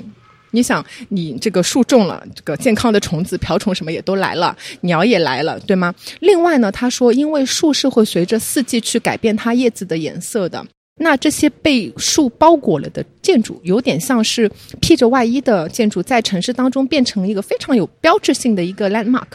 它也会随着颜色那个甚至可以把它理解成某种山。对对，而且它是有生命的，所以他说我这个楼宇系统是生态的，它是一个动态的，所以可以说这个垂直森林是 Boy He 通过他的一个专业知识，嗯、圆了他小时候的一个梦想，他是打造了一一栋会像树一样运转的。一个楼宇，那完了之后呢？它不仅仅满足于这个垂直森林，他想要建造一整座城市，是由多个垂直森林组成的。所以我们在波希的展区会看到这个展墙印刷的很漂亮，就是他展现给到观众的一个他想象当中的一个森林城市，叫 Forest City。然后呢，这个森林城市呢，在现实当中已经开始有雏形了，而且在我们中国是波伊 he 建筑事务所打造的比较早期的一个森林城市，是在柳州，叫柳州森林城市，它占地有一百三十多公顷。非常大，而且它里面就不光光是单个的这个生态楼宇系统，它已经是一个嗯、城市生态体了。它里面不光含嗯垂直森林做成的这个住宅楼，也有垂直森林做成的一些公共建筑，嗯一些医院、学校、嗯政府机构、商场。都是由无数个垂直森林组成的，而且呢，大家到了它的展区会看到当中有一个巨大的一个动力学模型，它是会去模仿在中国，因为中国地大物博太广泛了。在不同的地域情况下面，它怎样把垂呃森呃森林城市这个概念运用到不同的地域里面去？那在柳州的这个呃森林城市呢，现在已经是规划已经提交给了规划院，那到最后的落成可能还需要一定的时间，但是我们也都是非常期待。超期待。对，而且我就是对它的这个建筑也有一些实际上的担忧嘛，就是咱咱们众所周知，我们的商业建筑和中国目前的这个建筑质量，我是有点担心，因为这个树的话，你种上去。它的根会扎得很深，它会天然的吸收很多的这个水分，我们的建筑能不能够承受？以及我现在看上去，它的建筑外立面上留了很多种树的这个小环境，呃，虽然说相比起你自己摆个花盆已经很大了，但是它种的是树呀，它不是小花小草。我也很就是很好奇，它是通过怎么样的技术手段来解决这些树在阳台上的长久生存？而且就像我们刚刚呃在前面那个两个意大利的建筑师他们。在公园画树的，当时你就说列欧纳蒂，对、嗯、我就非常的认同。他就说，人类去设计一个公园的时候，是不是考虑到了树的生命？那我真的，呃，这个 b o h y 我回头还要再研究研究它，就是它是如何解决这个问题的。那么这些树长久的生活下去之后，在它设计这个森林里，能不能够做到？对，因为其实你是把树把它原来的一个在大自然土地的一个生长环境里面把它给架空出来了，那你人为给它提供的这个环境是能够怎么去维持它的生长，而且去尊重它的生长，这个是。不为 he 需要通过它的建筑去解决的一个一个一个问题，所以我他现在这个事情能够居然已经有建筑建成，已经有项目建成，并且像柳州还有黄冈都有它的项目的时候，我觉得很神，因为它看起来是一个非常不接地气的一个项目，它 literally 不接地气的一个项目。对对对，我很希望它能成功。对，黄冈的那个应该是唯一一个带住宅楼的，所以好多观众会问我，哎，黄冈的房子能买吗？然后南京的那个呃垂直森林呢是呃不带住宅楼，它只是一个酒店跟一个商业群体，所以南京那个会比较小，黄冈那个会比较大。但最大的这个，因为南京跟黄冈其实都是呃垂直森林，就是 vertical forest，就是建筑上有森林。但是柳州的那个森林城城市森林是，呃，森林城市是巨大的，嗯、而且这个是只是提交了规划，还没有具体去实施，所以很期待。那为什么会选柳州呢？一方面也是因为，因为柳州是位于广西，其实那个地方是那个雾霾很严重。生态环境不是很好，然后那边的城市也是个超大型城市，人口有一百五十万人，所以就是它可能更需要一个解决方案，去看怎样让生活更美好嘛。那是否呃柳州森林呃柳州城市森林去能解决这个这个这个问题，是我们共同去期待的。所以差不多这边就是 Stefano b o i h i 的世界。嗯，我觉得其实关于这边还是可以去就建筑学领域，包括植物学领域，就可以去挖的更深一点。我之前也跟那个呃也也有跟你说过，每次我就是给观众介绍完之后，都会有一些新的成长跟一些新的感悟，因为你跟不同的人交流嘛的。所以之后如果我带其他的观众来看书展的时候，他们对于 b o i h i 有一些新的借鉴。借鉴的见解的话，我也很乐意，就是跟大家去做一个分享，因为我觉得 Boy He 的这个垂直森林的理念，应该不仅仅只是这点，它肯定后面还有更多的一些专业性的一些知识在后面。我也很期待，请建筑师朋友们参观完了之后，发来你们的反馈。我们的这个节目有很多建筑师朋友在听，哇，太好了，太好了。好，我们看完了 Boy He 之后，继续往前走。然后 Boy He 隔壁的邻居呢，就是我们一位中国的啊呃，就是艺术家。整个展览里面我最喜欢的艺术家。嗯，对，胡柳，胡柳是个八零后啊，很年轻，一位女性的艺术家。然后呢，胡柳的一大特色就是她用铅笔作画。他毕业于西安美院，然后他从零三年开始就一直坚持用铅笔作画。然后在这次的树展里面，我们看到的三幅画，其实也可以说是代表了他三个不同的时期的作画风格。嗯，同时呢，这三幅画也是艺术家通过向古代的诗人去追问，有一种像问古知今的这样一个过程。那我们首先看最右边的一幅，就是画的是叫这个作品叫《三寺桃花》，就山里的寺庙里的一枝桃花。其实艺术家他本人说，这个这个这这部作品他其实用的一个嗯绘画方式是叫折枝，折枝是什么呢？就是一种以少言多，然后去画通过画一枝桃花的一个树枝，然后让你感觉就是万千春色集于一枝桃花树枝里面，然后以少言多。那这部作品是他比较早期的，他先在白色的画布上去描绘黑色的这个枝叶的这个形状。同时，也是嗯，他跟那个呃古代诗人白居易的一个对话，因为白居易有写过一首诗是《三寺桃花》嘛。然后慢慢之后呢，他往后面发展的就是画了当中的这幅画，叫做《竹林中》。然后你会发现，他慢慢开始不满足于在白色画布上去画这个树枝的这个线条了，他开始在里面不停的去填充，然后把那个画布黑色的部分越画越多。那竹林中这个其实是对望的那个古代诗人呢，是王维，因为王维有过一首诗叫做《独坐竹林》，独坐幽篁里。对，然后在这个作品当中，嗯，那个胡柳自己有说，其实他也是在不停的在解决一个矛盾，通过绘画去解决矛盾。为什么这样说？因为你看他下面画的很多的竹竹竹竹子、竹叶，嗯，然后是竹林嘛，其实竹子跟竹子之间就是一种个体跟个体之间的一个矛盾。跟对话，那你再往后面看，你会看到上面他还画了这个松，那松跟竹之间就是一个不同物种之间的一个矛盾跟对话。然后你还会看到这个作品当中还有一些远景跟近景，远景跟近景其实代表的是一种不同阶层的一个矛盾。所以胡柳自己说，在这个作品当中，他就是不停的在化解矛盾，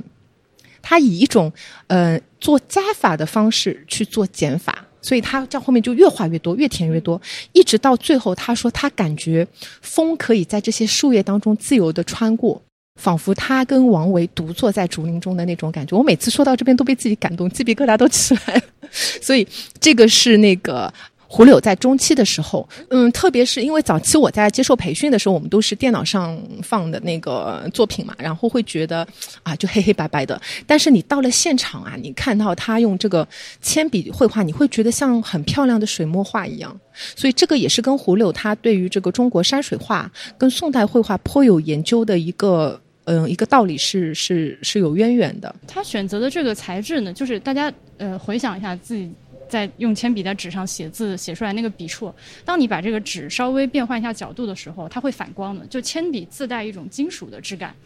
然后呢，呃，如果你看印刷品，你会觉得是黑乎乎的一片，但你实际来到这个作品的面前的时候，你自己变换角度去欣赏这幅画，你能看到它的笔触。然后这种笔触除了让我觉得像金属。呃，有金属质感，像那种金属蚀刻版画之外，它还非常像丝线的刺绣。对，呃，尤其是桃花那幅，我觉得是反映这这个这一点最明确的。当你侧着呃那个光线去看的时候，它那个花甚至看上去是有厚度的，就很像在那个画布上拿黑色的丝线绣出来的样子。呃，所以我觉得它非常非常的有意思。我之前如果大家有关注我们的那个博物志的微博的话，我那天看完之后回去就先发了个微博，向大家推荐胡柳这位画家，我真的很喜欢。而且我上一次看到他是在那个一八年的那个陌生风景那个展览里面，呃，当时看到他的时候，就当时就很喜欢。但是我是在这次展览里面，他知道原来她是位女性。因为他的这个画作，呃，虽然说呃画的非常的细致，呃画的非常的优美，但是我是从他的画里面感受到了一种很非常古意的侠气。对，像个女侠一样。对她，她的那个侠气，就感感觉她的笔是有有剑锋那个过来的，所以我之前一直误以为是位男性，然后我发现是女人之后，哎，更加的喜欢。对呀，而且因为呃黑色是吸光色嘛，而且呢，因为铅笔的这个金属质地，就是导致它的这个画，你围绕着它不停的移动。你会看到不停的反光，会给你带来的那种质感是非常不一样的。而且呢，就是呃，前面有说到光线嘛，大家会发现我前面有就是观察我们来看书展的一些观众朋友们，就是有拿导览嘛，然后每次看到作品就是要看一下导览里面，然后都手机把这个灯给打开。为什么？因为这次我们书展的灯光其实也我是特别调制过的，因为不想就是打得很亮，一方面也是要保护作品，另一方面也是避免这种暴发户式的就是展览形式，还是想把灯光。打案，然后把地灯全部撤了，然后让大家就是真的能静下心来进入到这个树的世界里面去。而且胡柳还有一个江湖别称叫“胡六刀”，为什么呢？因为他用二十多年来一直用铅笔作画，他没有他能六刀削出一支铅笔来。而且他厉害到哪里呢？就是在我们开幕的时候的访谈里，他有提到，他说他二十年来一直用铅笔画画，所以他对于中国这个呃铅笔行业的这个动态是了如指掌。他说最早期两千年初的时候，我们用的这个铅笔的木头啊，还是有些年份的这个树，所以还是削下去是很有手感的。到了后来呢，可能树这个。不够了，所以就不停的种树，然后把小树可能没几年就拿来做木头木材了，所以那个树就感觉很年轻。然后再到后面中中国就是要保护这个呃森林，就不准再伐木了，就完全禁止了。所以后来中国的所有的铅笔的这个木材都是俄罗斯进口的，用的都是俄罗斯的木头。所以你也会看到一个画家，他因为用铅笔作画，木头是他的一个载体，但是他也是跟。树木之间是产生一定联系的。哎，我很想采访一下他，我觉得非常有意思。可以，可以采访一下他，他人很 nice 的。我这边跟你说个小插曲啊，剪不剪随便你。就开幕那天嘛，胡柳老师也在。然后在开幕前，我给那个 PSA 导览做培训的时候，那场四个四个半小时的，胡柳老师也在。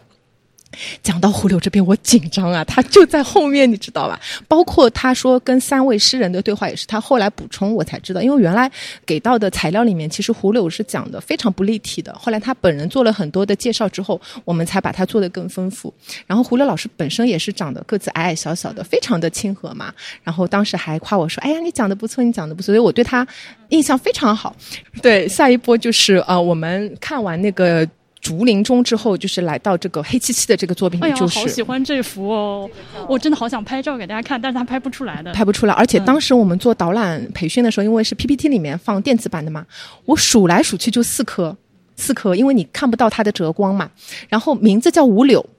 那像五棵柳树，第五棵是哪一棵？然后我们的导览就很有内涵跟文化，他说第五棵柳树是不是胡柳老师本身？他把自己比作一棵树，然后到了现场发现，哦，原来真的是有五棵柳树，只是它藏在这个铅笔的笔韵当中，你得通过移动才能看到它的这个轮廓。而且胡柳说，这个嗯，这五棵柳树是他在疫情期间二零二零年画的家门口家门口的五棵柳树，而且呢，他画了一年，画了一年，所以他说。这五棵树就是像跟着他一起在成长、成长一样。然后这个对望的一个古代的诗人就是啊陶渊明，因为陶渊明自称胡柳先生嘛。然后这五棵柳树你会发现，他到了后期就是完全把画布用铅笔填满了。然后这个时候，我们最最开始看到的三四桃花当中的这个枝叶的轮廓已经完全消失了，然后它就是被黑色所包裹。但是因为更加抽象了。对，然后形就轮廓就消失了。但是呢，嗯、因为铅笔的这个金属作用，让你在移动当中好像轮廓又能实时的显现出来，就很妙。然后在这个作品当中，你会看到这个作品的边边角的地方还留了一点白。那艺术家他本人是说，他是想留一个台阶，然后给到观众跟画作当中，就不要你完全陷到黑色里面去，就是在画作跟观众当中，就是艺术家给你创造了一个过渡，就是告诉你我在这里，嗯嗯，就是这是我画的，我在这里的其实到了这个阶段的话，我们在对比前面的那个桃花，就是变化好大哦。对，其实是感觉一个他的画家就张开了，他长就是整个画风和那个用笔都已经开了。那个桃花的时候还是在绣花，到了这里就是拿大刀往前砍。对对对对对对，而且胡柳他本人说，他有时候作画就感觉上来他会连续画好久好久，然后我就有一种，哎呀，艺术家是不是都不食五谷杂粮的，就都不吃饭，然后拼命的画，画到精疲力竭为止？你知道他的这个铅笔画外面有罩什么保护剂吗？没有，应该是没有，不然你那个金属的反光会肯定会受到光线的影响的。嗯，我觉得应该是没有。且呢，好，呃，我们看完胡柳带来的三个作品，胡柳的对面就是我们的张力，嗯，老师带来的一组呃画的树，名字叫做老树。那喜欢当代艺术的朋友也知道，张力刚刚在两千二零二零年在 PSA 结束了他的一个个人的大展，叫《会动的房间》。然后张力也是本身是一个呃，原先是画人，去通过比如他早期的一些画的屠夫的那种那种比较血腥的样子，比较讽刺的样子，去反映这个人类呃就是人生存的那个环境。到后面他开始慢慢就是抛弃人，就不画人了，开始着重于画物件。因为按照那个张丽老师本人的说法是说，他会在物件上看到人的这个痕迹。然后再到后面呢，他就是在最近的十年里面，他就每年都会坚持画树。他说每年他都会画一组，所以在树展上的这嗯四幅老树，其实是嗯张力在五十多岁的时候画的。然后大家会看这些老树，会觉得第一它没有叶子，第二它的树干弯弯曲曲的，弯的有点让你觉得感觉有点滑稽，有点幽默，但是呢，你又能感受到它的那个苍劲的生命力。其实这个就是艺术家想要去表达那个老人的一组肖像，就是通过树的形式，就是一个老人的肖，一个垂垂老矣的老人。虽然他已经不再年轻，他没有了树叶，但是他人苍劲有力的在生存着。同时呢，好像他在向他的后辈去讲述一些他嗯年轻的时候知道的那些故事，跟那些奇闻趣事。我倒是从他的这个造型中看到一些老年人的圆滑，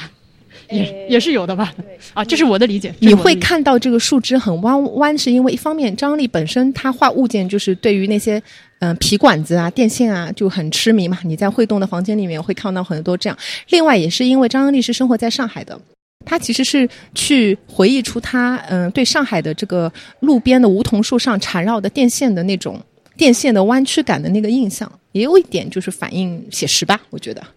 所以张力、胡柳跟我们一开头看的那个黄永平是，呃，上海书展特有的一个中国元素，也是二零一九年的巴黎书展里面没有的，好吗？好，我们继续往前走，基本上要去到我们树展的尾声了。这个一刻的时候，我一般在导览的时候都会有点不舍得，因为一般能听我讲完全场的观众都至少跟我在一起待一个多小时，你会觉得你已经跟他们建立一个联系，可能你都不知道他们叫什么名字，但是你会觉得，哎，我们好像认识了很久，然后这个时候你要跟他们告别了，我会很舍不得。最后的一位树展的参展艺术家呢，是叫那个 Jiva Soma Mashi。莫谢，我们叫莫谢，他是一位印度的艺术家，然后呢，他也很勤奋，基本上每天都画画。然后他二零一九年的时候已经离世了，非常的可惜。那他在西方也是一个非常知名的一个艺术家。如果你去他画的这个画叫沃利画，呃，沃就是三点水那个沃。肥沃的沃，利就是那个那个和一个刀的利，沃利画。如果你去百度上搜印度十大传统绘画的话，你会看到沃利画是其中之一，所以它是非常有名的一个一个绘画的一个形式，而且它厉害在哪里？它有两千五百年的历史。所以你会发现，这些握力画都是通过一些很简单的三角形啊、圆形啊、线条，但是去呈现出一个非常丰富的世界。比如说，我们进到它的展区的右手边的这一幅作品，你会发现，就是很简单的线条、三角形跟嗯、方形，然后给你绘画出了。一整个世界，你会看到小房子里面有，好像有一个怀孕的妈妈跟她的老公在一起，然后外面有打猎的人，有在搬运粮食的人，然后有在不知道在干嘛的人，这种茉莉花看起来，我给听众朋友们，万一你不在现场，非要听我们这期节目的话，它是。呃，棕色的背景，而且这个棕色一看就是预先涂上去的，是不均匀的，不是说拿了一块棕色的画布，呃，然后在这个上面用白色的笔触去画出来的，呃，非常的细碎。然后它的题材和一些造型，给给人感觉很像史前岩画，我觉得。对，它是受到洞穴绘画的影响的，它有两千，你想两千五百年，呃，然后前面你有说，其实，嗯，大家如果还没计划来现场，就来不及听我们这个。叨叨两个多小时的几个小时的话，大家也可以先通过那个嗯数展的小程序，先去嗯就是提前预预看一把，因为有一些艺术家的作品就是不是全部的作品都有图片，但是部分的图片会有。那墨线应该是有的，我记得。然后前面有说到那个颜色是土褐色的嘛？是为什么呢？因为呃印度。很喜欢用牛粪，然后他们的这个物力画呢，原来是当地的女性啊，嗯，在这个节庆和婚礼的重大场合上，在他们的这个泥墙上绘画的一个传统文化的一个仪式，很有仪式感。而且，literally 一开始要先发愤图强，然后再在这个上面。牛牛先发愤图强，所以你会看到有这个咖啡，其实因为是有用了牛粪的一个一个原因。那嗯，沃呃那个莫谢呢是当地的唯一一个男性从事这个茉莉绘画，因为一般都是女性从事嘛。那他作为艺术家，他跟一般女性从事这种就是传统文化上在泥墙上画画，他又进了一步，就是把这个泥墙上的画翻到了画布上。那为了要重现这个泥墙上这个原本的色彩，他就是嗯，就是最后研究出在牛粪和颜料当中，就是去调和出一种完美的比例，所以可以真实的去复刻，完美的展现出在泥墙上这个画是长什么样的。哎，可惜这个外面罩着玻璃，咱们也闻不到它的味道，很想凑上去闻一下。而且它那个白色嘛，嗯，是米糊，是用米糊，所以都很原生态，它用的材料都很原生态。对，而且莫谢很勤奋，他几乎每天都作画。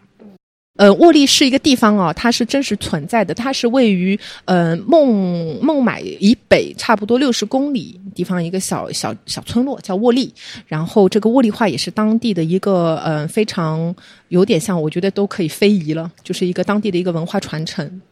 所以这也是我我在猜想，也是这为什么是这个墨谢会在西方那么。嗯，就是知名的一个原因，因为我们的小导览前期在做他的功课的时候，也网上查了很多的资料，说他在西方很有名。然后我们就在想，为什么呢？后来再了解到，哦，原来沃利绘画是有两千五百年的历史的，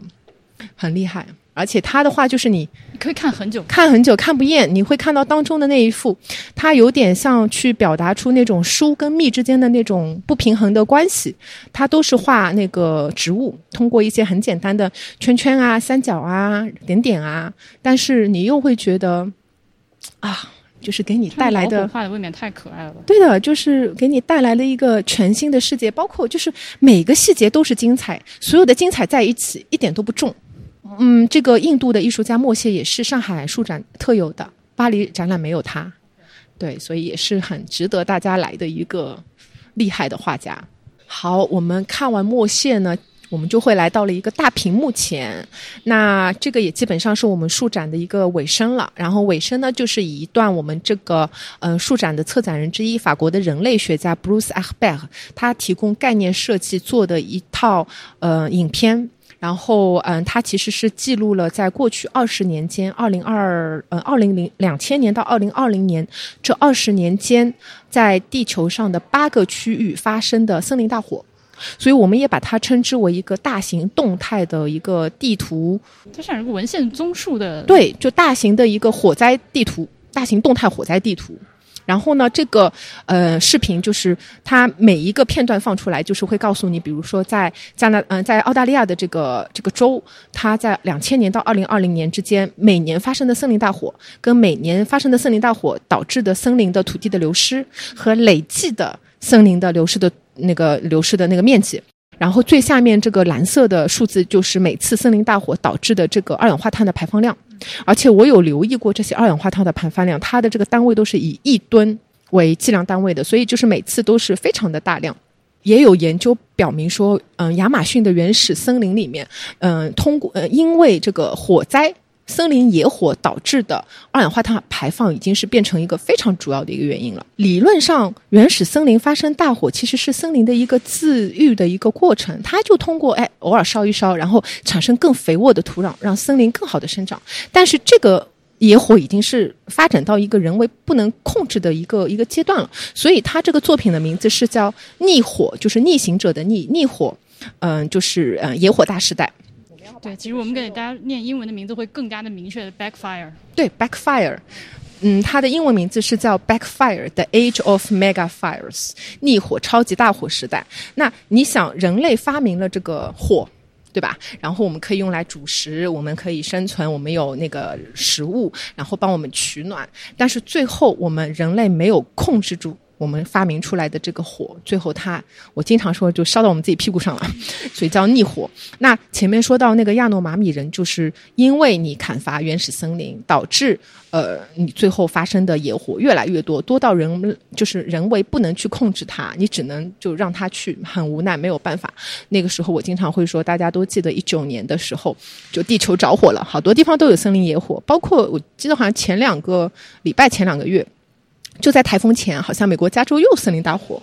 对。那你想，森林大火一着，就又发生二氧化碳，给亚马逊原始森林带来这个尾那个不是尾气排放，这个二氧化碳就毒气的排放。那你就导致森林就是流失了更多。那你一场野火，往往可能就是会烧毁烧嗯烧毁一片的原始森林。那根据这个法国植物学家方西斯阿雷的说法，就是这片原始森林可能是需要七百年。七百年的努力，最后就是化为灰烬。你还要在七百年才能生成它。而且，嗯，之前我也有说过，原始森林就占到了整个地球森林面积的三分之一，所以它们真的很宝贵。但可能它往往就是毁于一场森林的大火，我们就完全的没有了。而且这些都是生活在刚果盆地、跟印度尼西亚、跟那个嗯亚马逊丛林当中的土著的家园。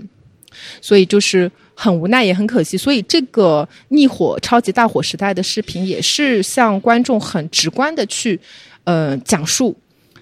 就是这么残酷的一个现实。就当每次它的画面左下角出现那些碳排放量以吨计算的时候，包括每次大火导致的这个烟雨，就是烟雾的烟，羽毛的羽。会给人人类的这个生命产生很大的威胁。你会在后面看到说，野火产生的这个烟雨是直接导致当地人的平均寿命都是降低的。而而且野火还会导致一些自然中的一些雷雨云的形成，雷雨云就是闪电，闪电更容易形成森林火灾，就是一个恶性循环。然后你就在这个这个视频上，你会看到每次烧完，就像在地球上留了一个疤痕一样。然后那天我我我在看那个 Stefano Mancuso，就是七月二十号那个直播的时候，他一上来就先给我们看了一个地球的地图，是从太空。他说：“你看，美丽的地球就是由三个颜色组成的：蓝色、绿色、白色的是那个云，蓝色是海洋，绿色是森林。但是你在看到这个视频的时候，你会觉得绿色的土地上就像留了一个伤疤一样，你会很心疼。而且森林就是对于地球生命很重要。”但是，一场大火就让它化为乌有。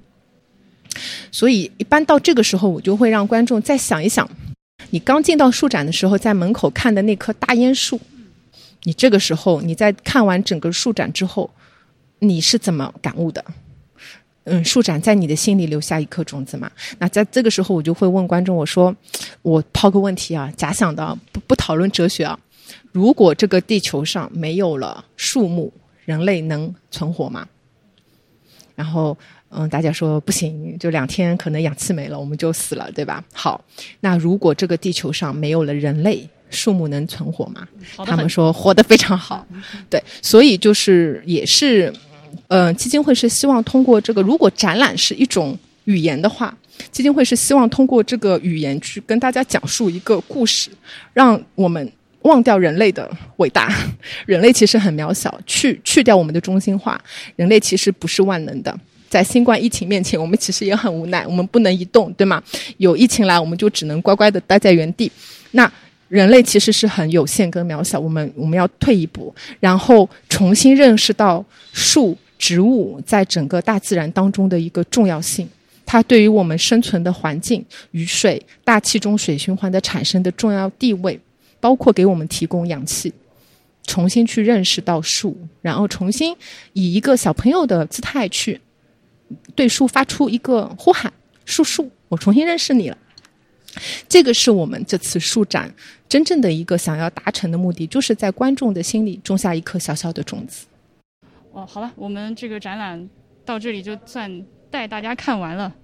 非常感谢大家的收听。呃，如果喜欢这样的形式的话，也可以给我们留言反馈。呃，那么将来如果还有类似的展览的话，我们还会以同样的形式。呃，来录节目给大家听，别忘了评论区留言的话，有那个书可以抽，就是 Mancuso 的一一共有六本书，嗯，咱们抽六个朋友送出去。对，然后抽到了六本，另外一半的话也可以去网上买另外一本啊。它一套书两本，一本是植物智能，还有一本是叫失禁了植物先生，两本书都非常赞。我们这个安利的力度，呃，还有就是这期节目没有收卡地亚基金会的钱，没有收，完全是呃没有收博物馆的钱，也没有收你们公司的钱，就是完全是因为喜欢来录的，因为喜欢，对的。但是最后我要做一波广告，大家去关注我们卡地亚当代艺术基金会的微信公众号。